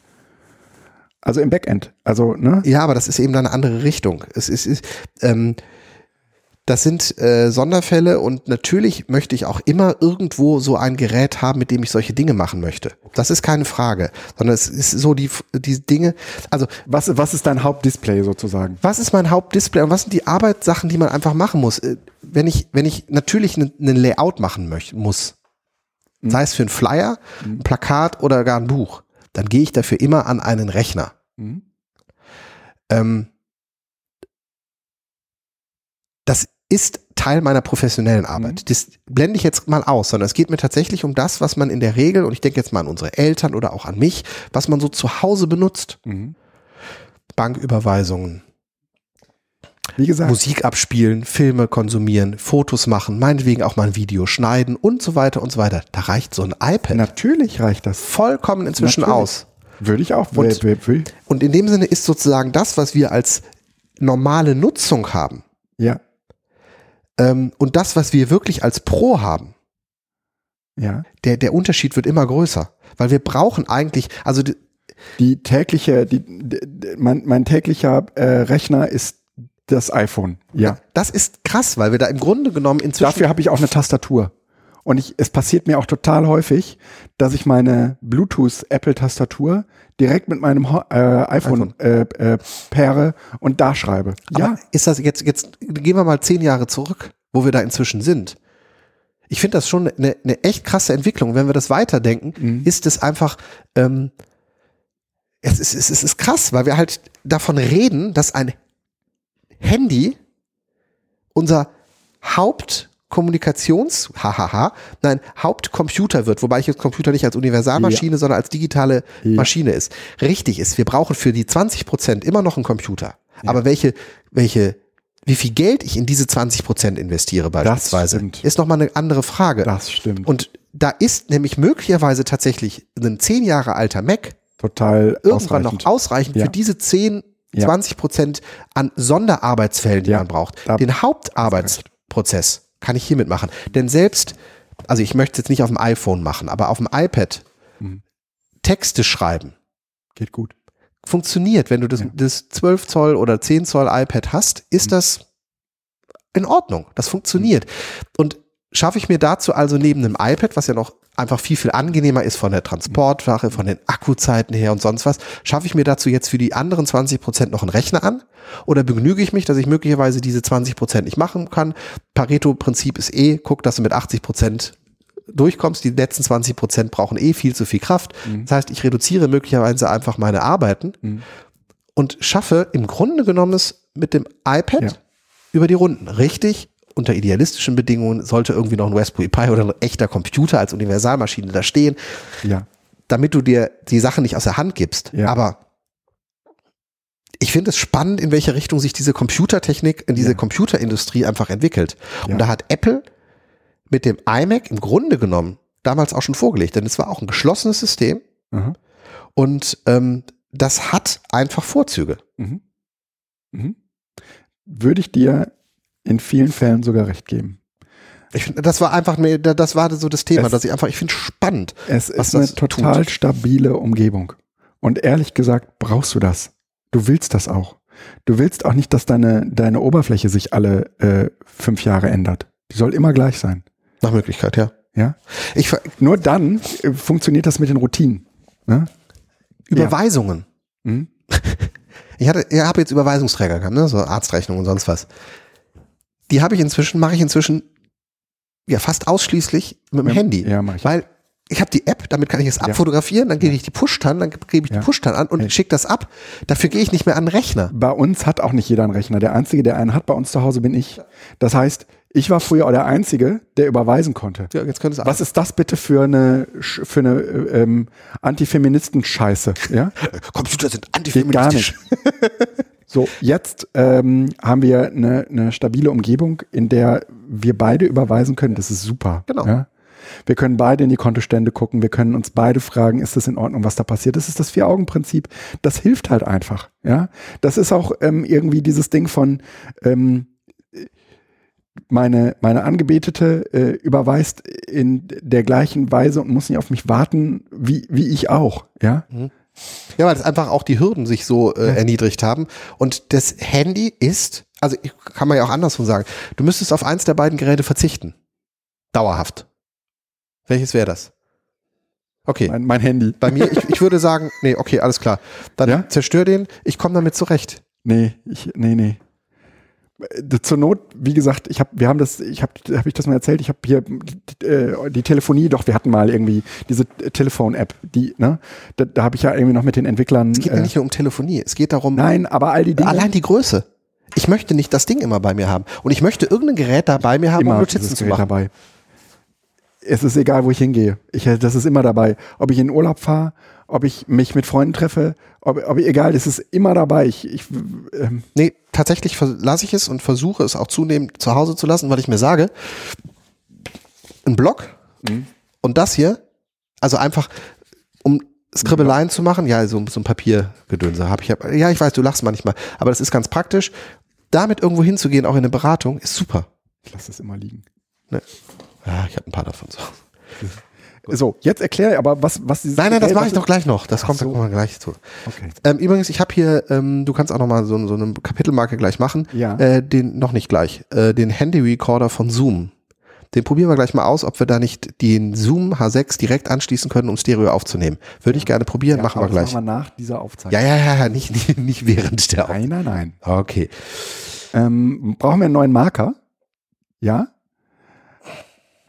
Also, äh, wir sind jetzt so bei einer Stunde 14. Ja, wir machen jetzt mal einen neuen Marker und Ja, ja, wir machen reden über, über schöne Artikel. Ups. So. Erzähl. Ähm, ja, ich habe einfach die, versucht, äh, die Kategorie mal, ähm, ich glaube, die hatten wir schon mal, aber noch mal so ein bisschen aufleben zu lassen, weil ähm, so man findet ja bei Instapaper und sonst was immer nette Sachen. Ja. Ähm, zum einen möchte ich gerne ähm, einen Artikel äh, über also die äh, Fra, Fra, Frande, Frade wohl? Oh Mann, jetzt Fra ich Frande ne? Mhm. Frande wohl ist ja Grundschullehrerin äh, auf Langeoog Mhm. und ähm, ich finde sowas ja beneidenswert irgendwie. Also auf so einer, so einer, so einer Schu äh, ja, Insel und ja, Grundschule. ja, ja. Ach, schon echt cool. Ähm, und die bloggt unter möwenleague.wordpress.com, Links in den Show Notes, Oh ja. ähm, über äh, ihr Leben da auf der Insel und macht auch so regelmäßige Updates von dem, was die Schüler gemacht haben und so weiter. Ähm, ich finde es ähm, total großartig und sie hat jetzt in ihrem letzten Beitrag Grundschule überflüssig sein als Dauerzustand ähm, ein wunderbares Plädoyer gemacht. Sie hat äh, so ein bisschen davon berichtet, wie sie halt arbeitet ja. und ähm, dass diese vier 4K Kommunikation, Kollaboration, Kreativität und kritisches Denken ja im Moment rauf und runter gebetet werden, Ja. so in der Edu-Bildungsszene. Oh ja. Und sie berichtet so ein bisschen, ähm, wie sie eigentlich arbeitet Ja. und reflektiert, ob das bei ihr schon gilt oder ob sie sich damit noch anpassen muss. Und ähm, sie äh, beschreibt eben ein Setting, wo die Schülerinnen und Schüler im Grunde genommen begonnen haben, selbstständig zu lernen und sie eigentlich drei Stunden lang komplett überflüssig war. Ja. Und ähm, fragt sich dann, also und äh, eben drei dieser Kategorien, äh, dieser vier Kategorien auch auf jeden Fall äh, ähm, umgesetzt worden sind. Ähm, und fragt sich, warum macht das, warum, warum, warum läuft das in der Sek 1 nicht? Und ich finde es sehr, sehr schön, was sie da einfach gesagt hat. Zitat, ihr müsst in der Sek 1 nichts Neues einführen oder den Kindern beibringen. Ihr müsst nur bitte das fortsetzen und abfordern, was die Grundschule angebahnt hat. Ja, ja. So wie wir auf den situativen Lernen im Kindergarten aufbauen, es strukturieren und weiterentwickeln. Und diesen Bruch, den wir zwischen Grundschule und Sekundarstufe ist so 1 krass. haben, der ist so Ja. krass und so kaputt und so Ja. absolut überflüssig wie ein Kropf. Und ich finde diesen, diesen Satz von einer Grundschullehrerin, die einfach sagt, ey, Ist das denn eigentlich ein, ein, ein bewusster Bruch? Also ich meine, ist das sozusagen in der Schulpädagogik so, dass man, dass man da ähm, es gibt nee, ja, nach mit- vier und nach sechs mitbricht? Jahren, ja. Und zwar, ähm, das Problem ist, wenn du mit, ach, ich muss jetzt mit aus ein bisschen aus dem Nähkästchen, nein, ich werde es versuchen, Doch, bitte. nüchtern zu, nein, das kann, nein, das kann Ruhig ich nicht. Nähkästchen. Nein. es gibt die Leute, also es, es gibt ja, ich bin anders. Ich plädu, äh, plädiere für soziale Konstanz. Ja. Ich hätte gerne Grundschulklassen eins zu eins in die weiterführende Schule übernommen. Gesamtschule ließe das sich machen, kein Problem. Ähm, also da ist das, das dreigliedrige Schulsystem schon ein Problem. Aber selbst wenn wir das dreigliedrige Schulsystem rausnehmen, könntest du ja dafür sorgen, dass beispielsweise alle Gymnasiasten aus einer Klasse auch ans Gymnasium gehen. Und dort auch am Gymnasium wieder in einer Klasse sind. Mhm. Also, Ja. zehn Schüler melden sich von, äh, an einer Gesamtschule an. Mhm. Die werden auch an der Sam Gesamtschule erkannt als kommen aus einer Klasse. Und jetzt gibt es zwei Meinungen, wie man damit umgeht. Die eine ist, und das ist die Antwort auf deine Frage, nein, wir müssen die weiterführende Schule als Neuanfang haben. Okay. Die Schüler haben so teilweise auch schwierige Biografien hinter sich in der Grundschule und sind gemobbt worden. Wir mischen die jetzt alle neu durcheinander. Die verteilen wir auf alle Klassen, damit alle die Möglichkeit eines Neustarts haben. Mhm. Mein Sohn definiert das auch genau so und sagt, das ist das. Ist der in der Grundschule? ja, der ist jetzt in der Grundschule. Das ist eben die Fackel. Red mit dem, wenn er in der weiterführenden Schule ist. Genau. Das ist natürlich die Hoffnung, dass mit einem Start und einem Bruch danach alles gut wird. Ist es aber in der Regel nicht. Weil danach ist auch alles weg, was bisher gut war. Mhm. Und das vergisst man dabei. Und man reißt das auseinander. Und wenn man anfangen würde, Lern- und Kinderbiografien als Kontinuum zu sehen, Mhm. natürlich gibt es Mobbingfälle. Dann lass uns gucken, wie wir diese Mobbingfälle auflösen und nicht die Kinder auseinanderreißen, dass diese Mobbingfälle Mhm. zwar nicht mehr akut sind, aber sie sind ja auch nicht gelöst. Es ist ja pädagogisch gar nicht aufgefangen worden, Ja, sondern ja. es ist einfach nur verschwunden. Ja, ja. Und das ist. Und in dem Sinne ähm, ist das im Grunde genommen auch das, was sie hier plädiert. Wir müssen das naja, und wenn man, mal, wenn man mal anguckt, was die Grundschulen tun, dann ist es ja zumindest ab der vierten Klasse, die Kids auf die weiterführende Schule vorzubereiten. Also auch mit all dem, was dann da auf sie zukommt. Genau, die vierte Ja? Klasse ist die furchtbarste in der Grundschule, weil vorher konnten sie lernen und jetzt müssen sie zielgerichtet sich auf diese Sachen Genau. vorbereiten. Genau. Ja. Ja. Äh, schön. Äh, das, ist ja auch ganz kurz. Also dieser Artikel. Artikel sollte äh, kurz sein. Ähm, wie ich da jetzt drauf gekommen bin, Mhm. ähm, auch das jetzt nochmal intensiver zu verfolgen. Also ich hatte das immer im Dunstkreis, ist, dass die Klasse ähm, die, den Meisenkasten, den ich äh, bei mir vom Haus habe, Mhm. ähm, bei sich auch im, in der Klasse Mhm. als QR-Code hat, sodass die Kinder immer mal in den Meisenkasten gucken Ah. können als Virtual Reality. Und äh, wir warten im Moment alle darauf, ähm, Dass die Eier schlüpfen. dass die, nein, nicht die Eier stimmen, dass die Eier erstmal gelegt werden. ah. Ähm, Im Moment, jetzt gucke ich mal eben, ob es jetzt vielleicht zufällig heute irgendwas passiert ist. Äh, der kleine Mann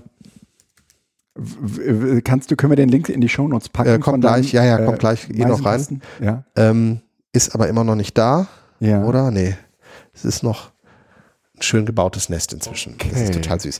Ähm, aber deshalb, Ähm, ähm, machst, machst du machst du Bilder, um sozusagen daraus äh, so eine so eine so eine nicht, äh, ähm, ja wie heißt die, die Zeitrafferfilm? Nein, nein, nein. Zeitrafferfilm für Das ist, YouTube. nein, ähm, das, das wäre zu viel äh, Filmmaterial. Ähm, ja, zweiten anderer Artikel. Ähm, oh, kann das sein, dass der schon älter ist? Und gar nicht mehr Nein, erreichbar? 20. März 2017.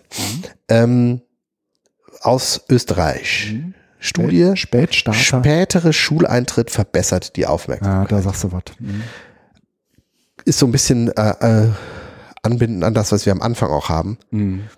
dieser Wahnsinn, Schülerinnen und Schüler oder Kinder, nenne ich es nicht, das sind, das sind Kinder, immer früher in den Kindergarten zu stecken. Es gibt Kindergärten, Gärten, die nehmen Kinder ab oder teilweise unter einem Jahr auf. Okay. Ja. Zwei Jahre ist inzwischen häufig. Aber wenn du mit den Pädagogen sprichst, sagen die oft, also eigentlich kindergartenfähig sind die ab drei Jahre. Aber wir machen es. Warum? Damit beide Eltern auch wieder arbeiten gehen können. Mhm. Man hat sich ja das Haus finanziert, das braucht man Ja. jetzt Geld und so weiter und so weiter. Späterer Schuleintritt verbessert die Aufmerksamkeit, finde ich eine hochspannende Geschichte, weil es eigentlich auch da nochmal irgendwie wieder zeigt, ähm, die Probleme, die wir mit Aufmerksamkeitsstörungen haben, Mhm. die sind auch selbst verursacht, indem wir den Kindern einfach in ein, ein reizarmes System stecken, so früh wie möglich. Ja, ja. Und das ist Schule, das ist immer so kanalisierte Aufmerksamkeit und die eben nicht das erleben lassen, was erstmal noch wichtig ist. Da sprachen wir ja auch schon im Zusammenhang mit meinen Kindern drüber. Das ist äh, ehrlich gesagt nicht schön. Ja. Ja. Ähm, ja, wollte ich einfach nur darauf hinweisen, ist auch im Grunde genommen rückblickend auf das erste Thema, wie gehen wir eigentlich mit Schulzeit und mit Lernzeit um. Ähm, ich glaube, wir sollten einfach viel, viel mehr Gelassenheit entwickeln dahingehend. Ähm, und äh, Ja. diesen ganzen Druck, der immer eine ökonomische Implikation hat, Ja. da rausnehmen. ja. Bin ich bei dir. Bin ich bei dir. Ähm, ich hätte noch. einen. aber dazu noch anschließend, Mhm. den, ja, nee, sag du ruhig noch. Du hast ja gleich noch noch. Ähm,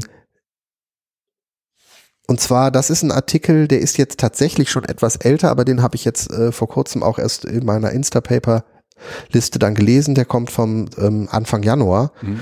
Ähm, das ist äh, eine Kurzbericht äh, vom PISA-Testsieger Singapur, Ah, wo schon Kindergartenkinder zwölf Stunden täglich lernen und die eine Oh, ausge ähm, äh, planten Tag haben, mit wann sie wohin äh, gehen, äh, mit Sprachenlernen ähm, und Coaching und allen Pipapo. Und wenn man sich das durchliest und stellt sich vor, man gibt sein Kind in so einen Stress rein, Mhm. das kann es nicht sein. Mhm. Also das ist so, also nochmal festhalten, es ist erfolgreich. Mhm. Die Kinder gewinnen bei PISA. Mhm. Ich weiß aber nicht, ob das das Ziel ist von menschlicher Entwicklung auf diesem bla kleinen Ja. blauen Planeten, den wir forcieren wollen. Ja. Also, worum geht es uns? Geht es um dieses ständig immer besser? Können Mhm. das nicht Oder eigentlich um Computer? glücklich? Mhm. oder geht es um glücklich? Mhm. Weil diesen Konkurrenzkampf, den sich Kinder da aussetzen, perspektivisch werden die eh von Computern ersetzt. Mhm. Also einfach so, was Arbeitskräfte angeht. Das heißt, es geht um etwas anderes. Ja, und da musst du drauf klarkommen. Und äh, jetzt will ich gar nicht so, so äh, Buzzwords wie Kreativität oder sowas. Das kann durchaus sein, dass die auch kreativ sind.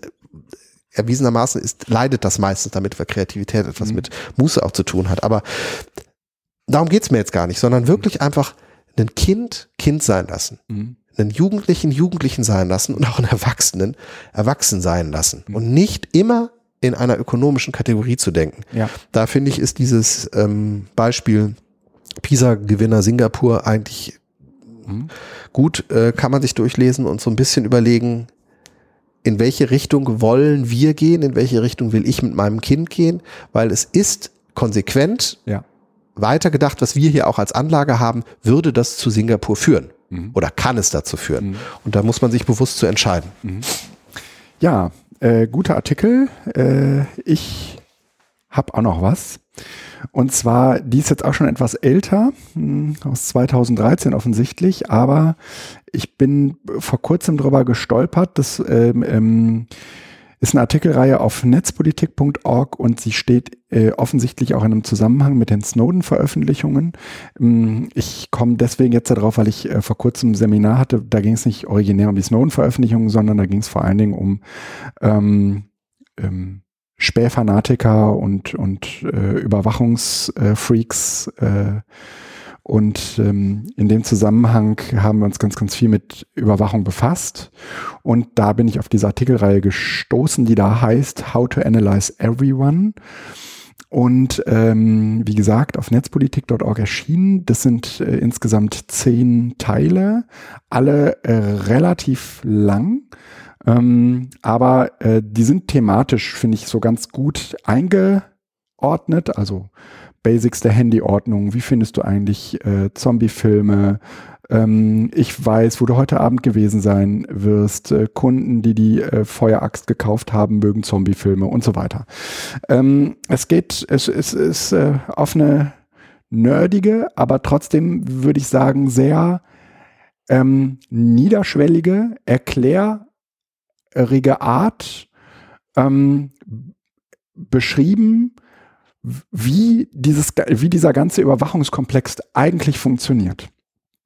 So einen kleinen Ausschnitt möchte ich euch auch geben. Ich habe mir ähm, die, die Texte natürlich genauer angeschaut. Einer davon heißt ähm, Zeig mir dein Gesicht. Es geht um ähm, Gesichtserkennung und äh, Überwachung. Äh, und sie erklären natürlich, wie das mit dieser Gesichtserkennung überhaupt funktioniert, woran eine Maschine überhaupt Gesichter erkennt äh, und äh, wie sie dann infolge dieser ähm, grundsätzlichen Unterscheidung von, das ist ein Gesicht, das ist kein Gesicht, äh, eigentlich im genaueren dazu kommt, ähm, Gesichter eindeutig zu erkennen, also sie auch zuordnen zu können, sie auch äh, verbinden zu können mit Gesichtern, die sie schon mal gesehen hat. Da gibt es so unterschiedliche Verfahren, auf die wird äh, eingegangen. Ähm, es geht da letztendlich dann auch um ähm, gar nicht so sehr darum, was damit gemacht wird, sondern in erster Linie erstmal nur, wie das funktioniert, um selbst verstehen zu können, worauf die eigentlich basiert, wenn eine Maschine Gesichter erkennt, wie, wie die das eigentlich macht mhm. und äh, wo, wo da die Fehler liegen können und wo da auch vielleicht äh, Missverständnisse auf uns warten. Und das Ganze dargestellt an Zombies. Das genau, das, ne, das, wird, das wird eigentlich erst klar, wenn du diesen Text liest. Und insofern ist es, ist es, eine, es sind sehr, sehr gute Texte, die zum Mitdenken anregen, die auch zum Mitdenken einladen.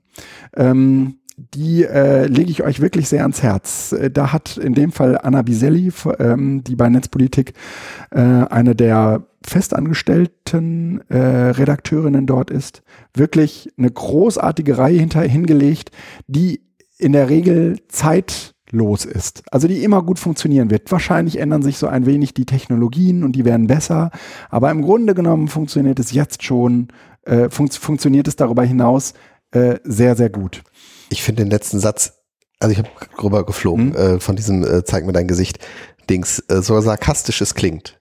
Wenn nicht schon vermieden sein wird, dass wir gefilmt werden, mhm.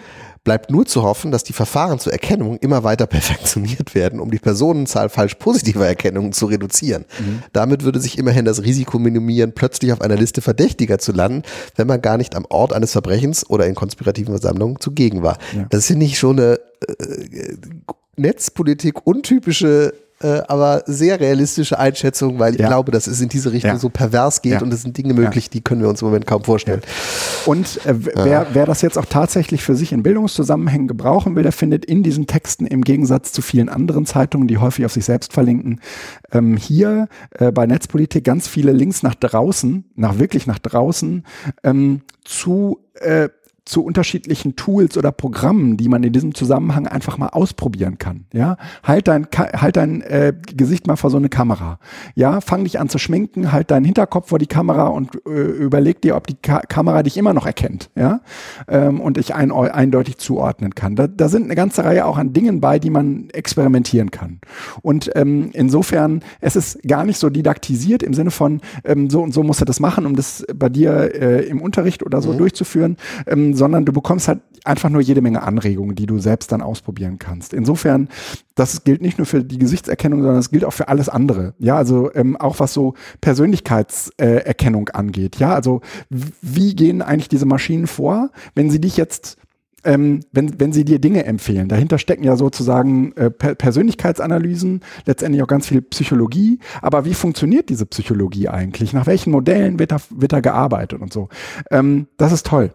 Also, äh, das sei an dieser Stelle empfohlen. Äh, und ähm, das ist auch der letzte Artikel in der Reihe, sodass wir zu den äh, schönen Apps kommen können. Ne?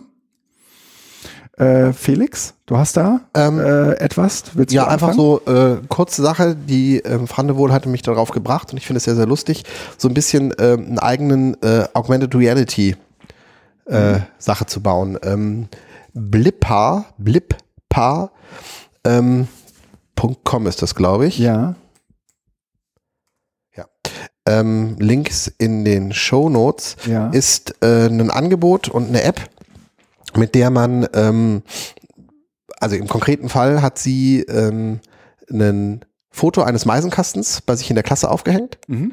Und wenn die Kinder mit der Blipper-App dieses Ach, sich anschauen, Ja. werden sie sozusagen, wird aus dem Foto der Blick in den Meisenkasten, sodass Ja, sie das ja, sich direkt angucken Sehr können. schön. Also der, der Meisenkasten wird zu einem QR-Code sozusagen. Der Meisenkasten wird zum QR-Code, also Ja.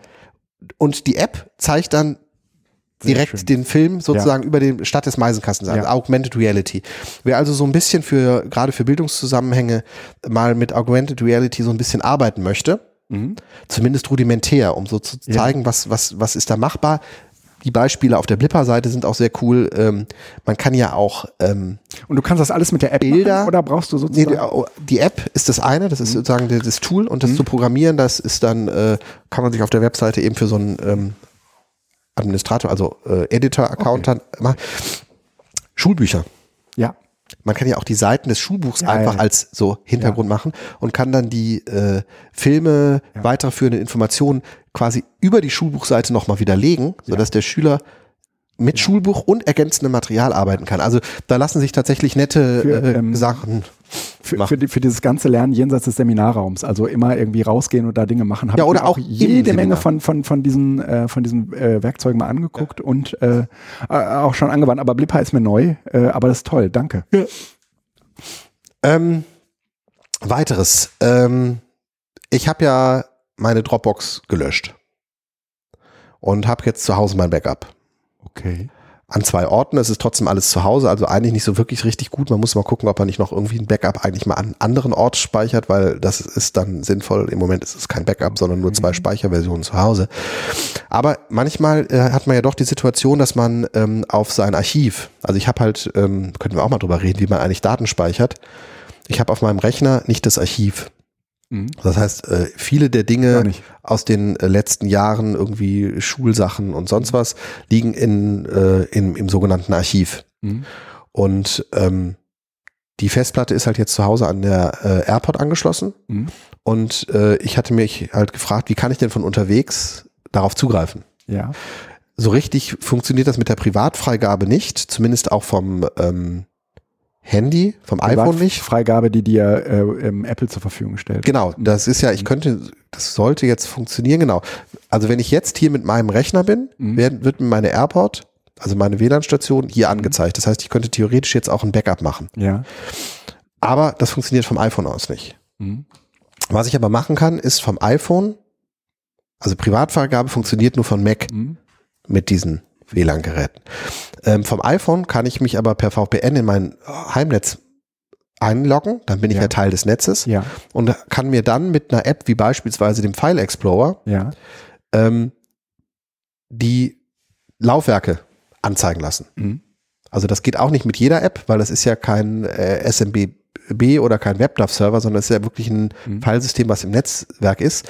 Und mit dem File äh, Explorer Pro kann man auch mehr als eine, also mit dem File Explorer, der ist kostenlos, kann man eine Quelle und mit dem File Explorer Pro kann man zwei Quellen und mehr äh, dich eben anzeigen lassen, sodass ich auch von unterwegs vom iPhone aus auf alle Daten, die ich zu Hause gespeichert habe, zugreifen kann. Mhm. Und das ist ganz praktisch.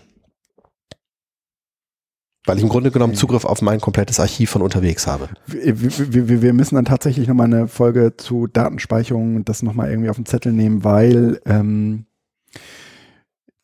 es natürlich mit der Löschung der Dropbox äh, so ein paar Dinge gibt, äh, von denen ich gerne wissen wollen würde, wie du sie dann löst. Aber das hat jetzt hier, wenn wir um über neue, äh, über schöne Apps reden, nichts zu suchen. Genau, Lass aber- uns mal ges gesondert. Äh? Lu- Lustig fand ich in diesem Zusammenhang, deshalb bin ich wahrscheinlich auch ein bisschen optimistischer, was das iPhone angeht, dass es für alle Möglichkeiten Mhm. immer irgendwie eine Lösung gibt. Ja. Und das ist eigentlich spannend inzwischen, weil es einfach Apps Mhm. auch für die Nischenprodukte gibt, weil die Masse an Nutzern inzwischen so groß ist, Ja. dass sich Nischen viel, viel mehr lohnen. Ja, das stimmt. Das stimmt. Ja, äh, willst du noch über digitales Schreiben? Äh, kann ich machen, einfach nur ganz kurz, habe Mhm. ich jetzt letztens auch geblockt. Ähm, und zwar äh, mit, ich glaube, es ist jetzt mit iOS 10 gekommen, kann man ähm, auch jetzt auf dem iPhone, iPad äh, PDFs digital unterschreiben. Also nicht signieren, wie man das mit Ac- äh, äh, Adobe Acrobat hat, Mhm. sondern halt seine Unterschrift Mhm. unter ein PDF-Dokument setzen. Mhm. Und ähm, das Schöne ist, dass das äh, offensichtlich über die iCloud synchronisiert mit dem Mac wird. Das heißt, wenn man seine Unterschrift in der Vorschau-App auf dem Mac schon eingelesen hat, Mhm. äh, wird die auf dem iPhone, iOS-Gerät äh, direkt auch zur Verfügung gestellt. Das heißt, wenn man ein PDF öffnet und geht oben links auf den Werkzeugkasten, ist unten, äh, oben rechts auf den Werkzeugkasten, ist unten rechts ähm, das äh, Symbol für Unterschrift. Ja. Und die Unterschriften, die einem da angeboten werden, sind die gleichen, die man auch auf dem Mac hatte, sodass man ruckzuck ein PDF Okay. öffnen, unterschreiben und weitersenden kann äh, und äh, dafür noch nicht mal mehr einen Rechner, einen Computer nutzen muss. Okay, also für alle. Schweige es denn, ich, hab, ich benutze das bisher gar nicht. Ja. Digital die Dokumente Nee. einfach so Nee. unterschreiben. Nee. Die ganzen Briefe, wenn du einen Brief an eine Versicherung schreibst, die wollen ja immer eine Unterschrift haben. Ja, drucke ich aus und schicke denen das. Richtig, äh, was? Ja, Also richtig per Postbrief. ja. Also nee, ich äh, druck das aus, also nicht, ich druck das nicht aus. Du schreibst digital, schickst den per Mail meistens Mhm. und sag, wenn sie es nochmal gefaxt haben wollen, sagen sie Bescheid und dann faxe ich ihnen das gleiche auch nochmal. Also so, das ist mein Weg. Okay. Meistens wollen die ja nur eine Unterschrift haben. Ja, stimmt. Ja. Und deshalb mache ich das. Also äh, Okay, ich habe äh, ein schönes äh, Tool, ähm, das heißt Tab. Unter Tab werdet ihr es allerdings äh, nicht finden bei euch in den App Stores, ähm, aber unter Wattpad, also W-A-T-T, Pad, P-A-D, ähm, findet ihr eine App, die äh, erst einmal daherkommt als ähm, Storytelling in einem Messenger-Stil. Das ist so, ihr könnt euch also äh, Stories lesen, ihr könnt Stories lesen, ähm, die sind aufgemacht wie so ein, wie so ein SMS oder äh, wie so ein WhatsApp-Messenger. Und äh, immer wenn man weiter drückt, dann kommt halt die nächste Nachricht. Ähm, das sind lineare Stories, also nicht so wie das, was wir hier auch schon besprochen hatten, so wie One-Button-Travel oder so, sondern äh, eben linear. Aber ähm, die, die Stories sind halt auf, auf ihre Art in diesem Messenger erzählt, äh, sehr, sehr ungewöhnlich. Also es, du kannst halt offensichtlich auch Stories, also mir ist es zumindest so gegangen, ich hatte das Gefühl, dass die Stories da irgendwie ganz, ganz anders rüberkommen, weil ähm, ähm, da, das ist zum Beispiel irgendwie eine äh, so eine Endzeit-Welten-Story, wo die, wo die ähm, wo die Mutter irgendwie ihrer Tochter auf einer Party eine, so eine, so eine WhatsApp schreibt und sagt, ähm, komm bitte ganz schnell heim und eigentlich wird, und die Tochter, nee, äh, wir hatten doch verabredet, ich soll erst um zwei heimkommen und so, nee, du musst jetzt sofort kommen und ähm, über diese direkte Rede und diese, diese Dialoge wird, wird sozusagen diese Geschichte entspannt und du hast halt nicht die Möglichkeit mit irgendwelchen ähm, wie bei einer normalen Erzählung mit irgendwelchen Rahmendaten äh, Daten zu arbeiten, also irgendeine Einführung durch einen Erzähler oder so, Mhm. so ne? sondern das musst du halt alles in diese Stories, in diese, in diese Dialoge verpacken. Dann ist mir bei dieser App äh, aber auch aufgefallen, wie geil das ist, weil man auch selbst natürlich Geschichten schreiben kann damit. Also ähm, ihr habt praktisch einen Editor, ähm, praktisch auch im Gerät selber, also in, im iPhone selber oder im äh, Android-Gerät selber, das funktioniert auf Android und auf iOS, ähm, mit dem ihr selbst Geschichten schreiben könnt. Und da habe ich gedacht, naja, ähm, die allercoolste Anwendung, die mir da auf Anhieb eingefallen ist, ähm, wenn ihr mh, mm, in der Schule oder wo auch immer oder so auch mit euren Kindern thematisieren solltet, ähm, wie die äh, eigentlich über WhatsApp sowas wie Mobbing erfahren, dann äh, kann man das im Prinzip so machen, dass die selbst von ihren Stories erzählen, die sie so erleben oder indem äh, sie die selbst fiktiv anfangen aufzuschreiben. Und dadurch, dass es das gleiche Medium ist, ist die Übersetzungsleistung halt relativ gering. Und es passiert das, was ähm, dir beim Erzählen eben nicht gelingen kann, nämlich, dass du nur angewiesen bist auf die Möglichkeiten, die dir auch WhatsApp zur Verfügung stellen würde. Das heißt, all die ganzen Erklärungen drumherum, die du gar nicht hast, ähm, die würde dir die App zum Erzählen dieser Story eben auch nicht geben. Mhm. Und das ähm, damit wird im Prinzip auch deutlich, dass ein Großteil dieser Fiktionierung nicht in dieser App erzählbar ist, sondern nur außen dran. Das heißt, das besondere Phänomen, was letztendlich das Mobbing über Messenger auch auszeichnet, nämlich, dass sich die Geschichte eigentlich materialisiert in der Erzählung über die Geschichte und damit auch in der Interpretation, wer da wohl was gesagt und wer da welchen, welches Handy an sich genommen hat, ohne dass es wollte und so weiter. Das wird jetzt plötzlich äh, greifbar, ähm, weil, weil die Mittel halt so begrenzt sind. Also für alle, die so als Medienpädagogen unterwegs sind und da nochmal nach einer schönen Möglichkeit gesucht haben, das ist ein wirklich großartiges Tool, ähm, das sich mit Sicherheit so im medienpädagogischen Sphären noch nicht so erschlossen hat. Und wenn es die Muse in mich treibt, dann werde ich das auch noch mal irgendwie auf äh, Medienpädagogik-Praxis-Blog äh, zum Besten geben, weil ich glaube, darüber hat noch niemand geschrieben, weil diese App findet sich einfach auch nirgendwo. Ja? Ich habe auch noch nie was von gehört, aber es ist ein spannendes Medienformat. So, ähm, in dem Zusammenhang hast du was Cooles gefunden? Also wir hatten gerade in einem Vorgespräch äh, uns die, die, äh, hatte ich, hatte ich äh, dem Felix die, die App gezeigt und dann sagtest du, ja, aber das ist ja so ähnlich wie und es ist gar nicht so ähnlich wie, aber es ist äh, total krank. Erzähl's bitte. Nee, einfach nur, ich, du hast gesagt, man könnte damit schön Geschichten erzählen, weil die, ähm, weil es im gleichen Medium ist. Mhm. Und ähm, in dem Zusammenhang habe ich äh, einfach nur darauf hingewiesen, dass es ja solche Apps gibt, die WhatsApp-Chats mhm. quasi simulieren und auf dem gleichen Bildschirmlayout dann darstellen. Mhm. Ähm, und äh, da kann man darüber kann man ja auch gut Geschichten erzählen. Mhm. Und das Problem einfach an diesen äh, WhatsApp Simulations-Apps ist, dass ähm, wenn man davon dann ein Bildschirmfoto macht, tatsächlich die Unterscheidung, ja. ob das jetzt echt stattgefunden hat oder nicht, ja. ähm, nicht mehr eindeutig machbar ist.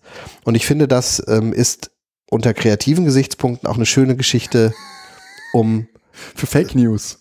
Nein, Geschichten zu erzählen, tatsächlich. Also mit den, den, gleichen Einsatzmöglichkeiten, die du jetzt halt auch gemacht mhm. hast. Darüber lassen sich ja Geschichten erzählen. Ja, ja. Aber für die ähm, Verbreitung von Fake News, ja, wobei ich will ich mir jetzt gar nicht reinhängen, sondern für, für, für fiktive Mobbing-Geschichten mhm. oder nicht fiktive, Mhm. oder als Dokumentation, das gab's wirklich. Ich habe den Chat leider gelöscht, aber ich habe Bildschirmfotos. Mhm. Eignet sich sowas nämlich tatsächlich nicht mehr. Ja. Weil es nämlich eigentlich also es ist halt digital. Es, äh, natürlich, ja? es ist digital, es, lässt, es ließe sich eh immer schon faken, faken wenn man aber jetzt darauf angelegt hat. Aber jetzt ist es so einfach, weil es einfach wirklich eine App gibt und man äh, kann das Bildschirmhintergrund äh, festlegen, man kann den Account-Avatar äh, festlegen und es sieht dann wirklich so aus wie gemacht. Ja. Also diese Apps zum Beispiel What's Prank, ähm, äh, oder gibt es beim App Store verschiedenste, ähm, kann man sich ja mal probieren und kann ja, ja, mal die Schüler damit vielleicht konfrontieren, indem man einfach ein fiktives Gespräch von Lehrer und Schüler mal zeigt und mal gucken, wie die Schüler oder auch der Schüler, muss man vielleicht vorher einweisen, reagiert äh, und einfach deutlich zu machen, im Zweifel ist erstmal nichts sicher von dem, was über den Computer läuft. Ja. Ähm, ich habe noch ähm, ein schönes Ding, das habe ich mit, mit den Kindern hier ausprobiert. Und zwar bin ich drauf gekommen, weil ähm, Swift Playground letztes Jahr im Oktober von Apple zwar schon angekündigt wurde, aber in deutscher Sprache erst vor kurzem erschienen ist und damit auch in den deutschen App Store geraten ist. Und äh, daraufhin haben wir uns das äh, hier mal zusammen angeguckt und ähm, meine Kinder sind mittlerweile schon relativ weit. Äh, es funktioniert leider nur auf iPads, auf äh, iPhones geht es nicht. Ähm, aber äh, es ist wirklich Apple-like total schön gemacht. Ähm, die, dieser kleine Tropfen, den man auch in jede beliebige andere Figur transformieren kann, äh, erlebt halt so Geschichten. Man wird eingeführt natürlich in die äh, Programmiersprache Swift. Ähm, Innerhalb von Swift Playground kann man aber nicht nur lernen, wie man programmiert, sondern man kann am Ende auch selbst eigene kleine Apps schreiben. Also so ein bisschen das, was man äh, auf diversen anderen Plattformen auch so kriegt. Ähm, aber äh, hier würde ich sagen, es ist einfach nochmal total rund und toll gemacht. Also um ne? hinter, das, äh, dieses Vokabular und die Grammatik von der Programmiersprache zu kommen, ist es großartig. Ich habe leider im Moment kein iPad zur Verfügung, sonst würde ich das tatsächlich im Moment auch Ja. machen, weil ich diesen Ansatzpunkt und diese Herangehensweise Ja. total super finde. ja, Also ich habe äh, das erste Level äh, mal im Workshop gespielt und habe gedacht, das ist, das ist schon, das ist schon Ja. gut. Äh, also großartiges, äh, großartiges Erlebnis, ähm, um programmieren zu lernen. Ähm, wird tatsächlich bei uns regelmäßig äh, im Moment gespielt. Mhm. Du hast noch was? Ja, ähm, Kleinigkeiten. Ähm, Ich habe auch noch was. Podcast-Empfehlung. Ähm, ähm,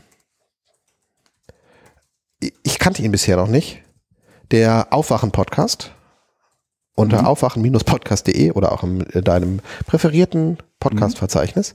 Ähm, politisch spitz, ähm, nicht immer konsensfähig, ähm, anstrengend teilweise, aber äh, weniger didaktisiert als zum Beispiel die Lage und ähm, Mhm. trotzdem aber auch auf die aktuellen Medienberichte eingehend und die Medienberichte an sich auch einordnend.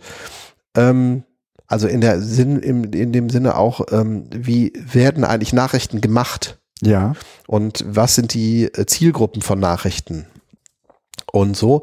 Ähm, ein spannender Podcast, anstrengend. Äh, die machen, glaube ich, zwei Folgen die Woche, Okay. Dienstags und Freitags. Ähm, Krass. auch nicht kurz, äh, aber äh, ich habe mich jetzt so ein bisschen ähm, mal reingehört und finde das zumindest spannend. Ich fand es äh, ja erstaunlich, dass ich das bisher, das ist an mir vorbeigegangen. Ich weiß nicht warum, Aha. weil das in einem anderen Universum wahrscheinlich spielt und nicht mehr in diesem- Wahrscheinlich.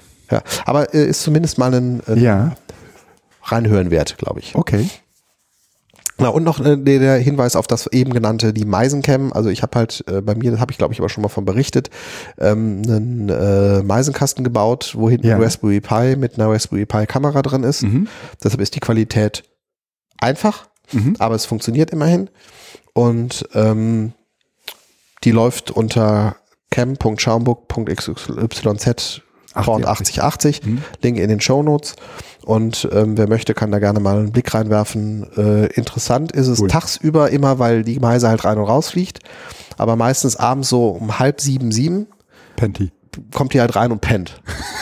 Also kurz vor Sonnenuntergang sieht man da immer so ein Ja. aufgeplustertes Meisenknäuel drin sitzen. Ja. Bisher alleine, bisher noch keine Eier, aber es ist ganz spannend, weil sie in den letzten Wochen halt das Nest gebaut hat. Aha. Und ähm, ich warte jetzt auf äh, Nachwuchs. Meisenmama oder Meisenpapa, ich weiß ja nicht, was, wer das baut. Wahrscheinlich baut es der Papa, ne? Aha. Dass als sich eine Meisenmama bereit erklärt, das Haus zu Ja. beziehen und äh, dass dann Eier gelegt werden. Dann wird spannend. Du hattest das letztes Jahr schon, oder? Ich hatte es im letzten Jahr, aber das, wie das so ist, in äh, äh, sauberen, äh, frisch ähm, geschmirgelten Häusern fühlen sich äh, so Naturmeisen unwohl. Die fanden das, glaube ich, ganz nett. Die haben ja auch mal wieder reingeguckt. Ah, aber jetzt, gebaut. wenn die jetzt so- häng, hing es halt so ein Jahr in der Sonne und so ein bisschen abgeranzt. und jetzt finden sie es cool. Hier hört man oft, dass frisch ge- aufgehängte ähm, Meisenkästen immer Mhm. erst im zweiten Jahr genutzt werden. Ah.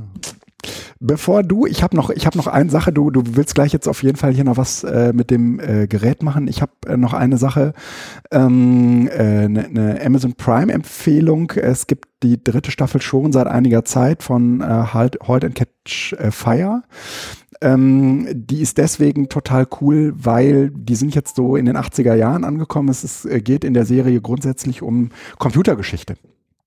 Ich habe tatsächlich noch nicht geguckt. Ähm, das ist total irre. Also in der ersten Staffel ging es halt irgendwie darum, Laptops zu bauen.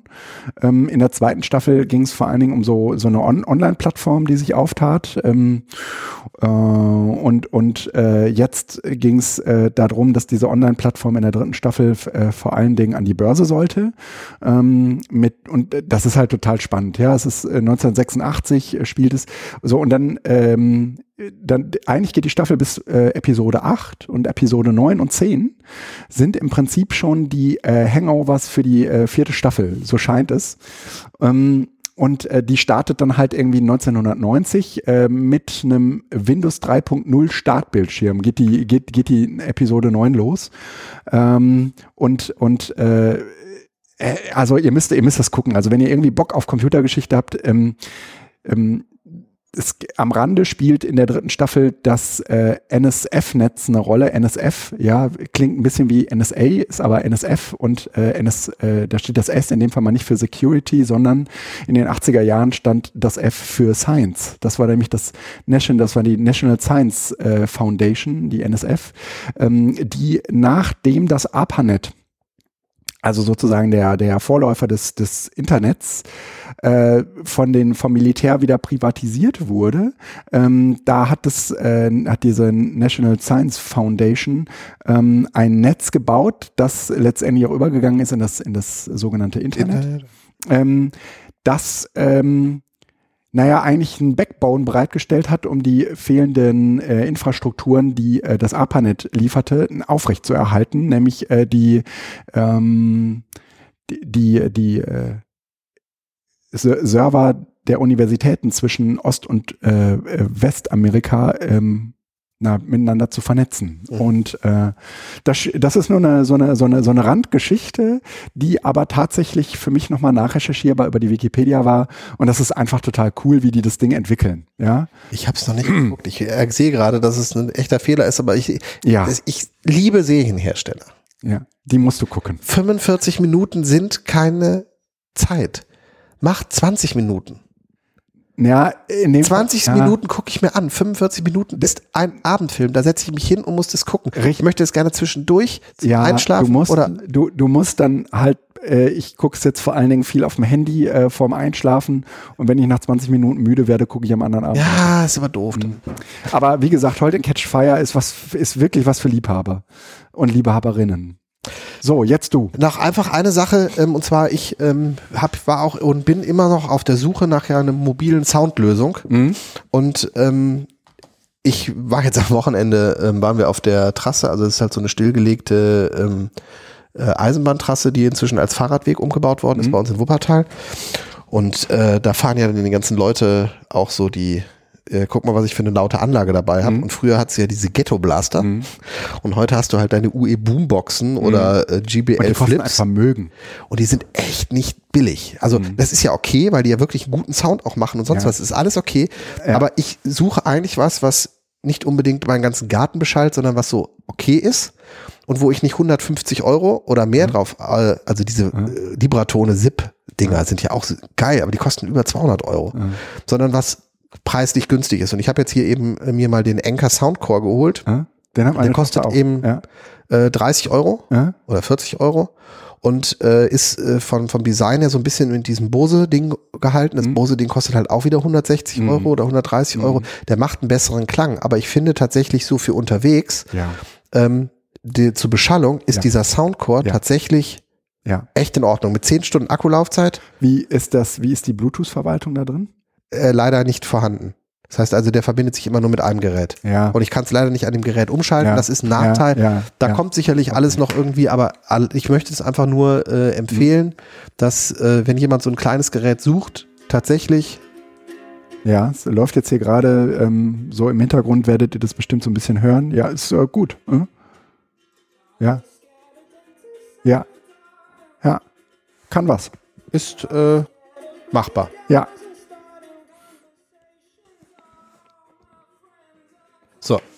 Und wir lassen jetzt langsam ausklingen. Also genau, äh, Link dazu auch in den Genau. Show Notes. Wir, wir lassen langsam ausklingen. Äh, klingen. Äh, ach so, äh, willst du das ausmachen oder äh, laufen lassen? Äh, okay. Also genau, Bedienelemente hat er, ne? Lauter, leiser, äh, Lauter, Start, Stopp ja, kann er, ja. aber eben, man kann Ja. nicht mehrere Geräte machen und dann auf dem Gerät mit Bluetooth hin und her switchen. Fein ist's.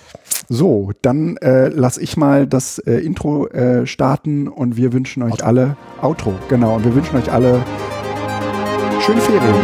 Äh, schöne Osterferien und bis bald.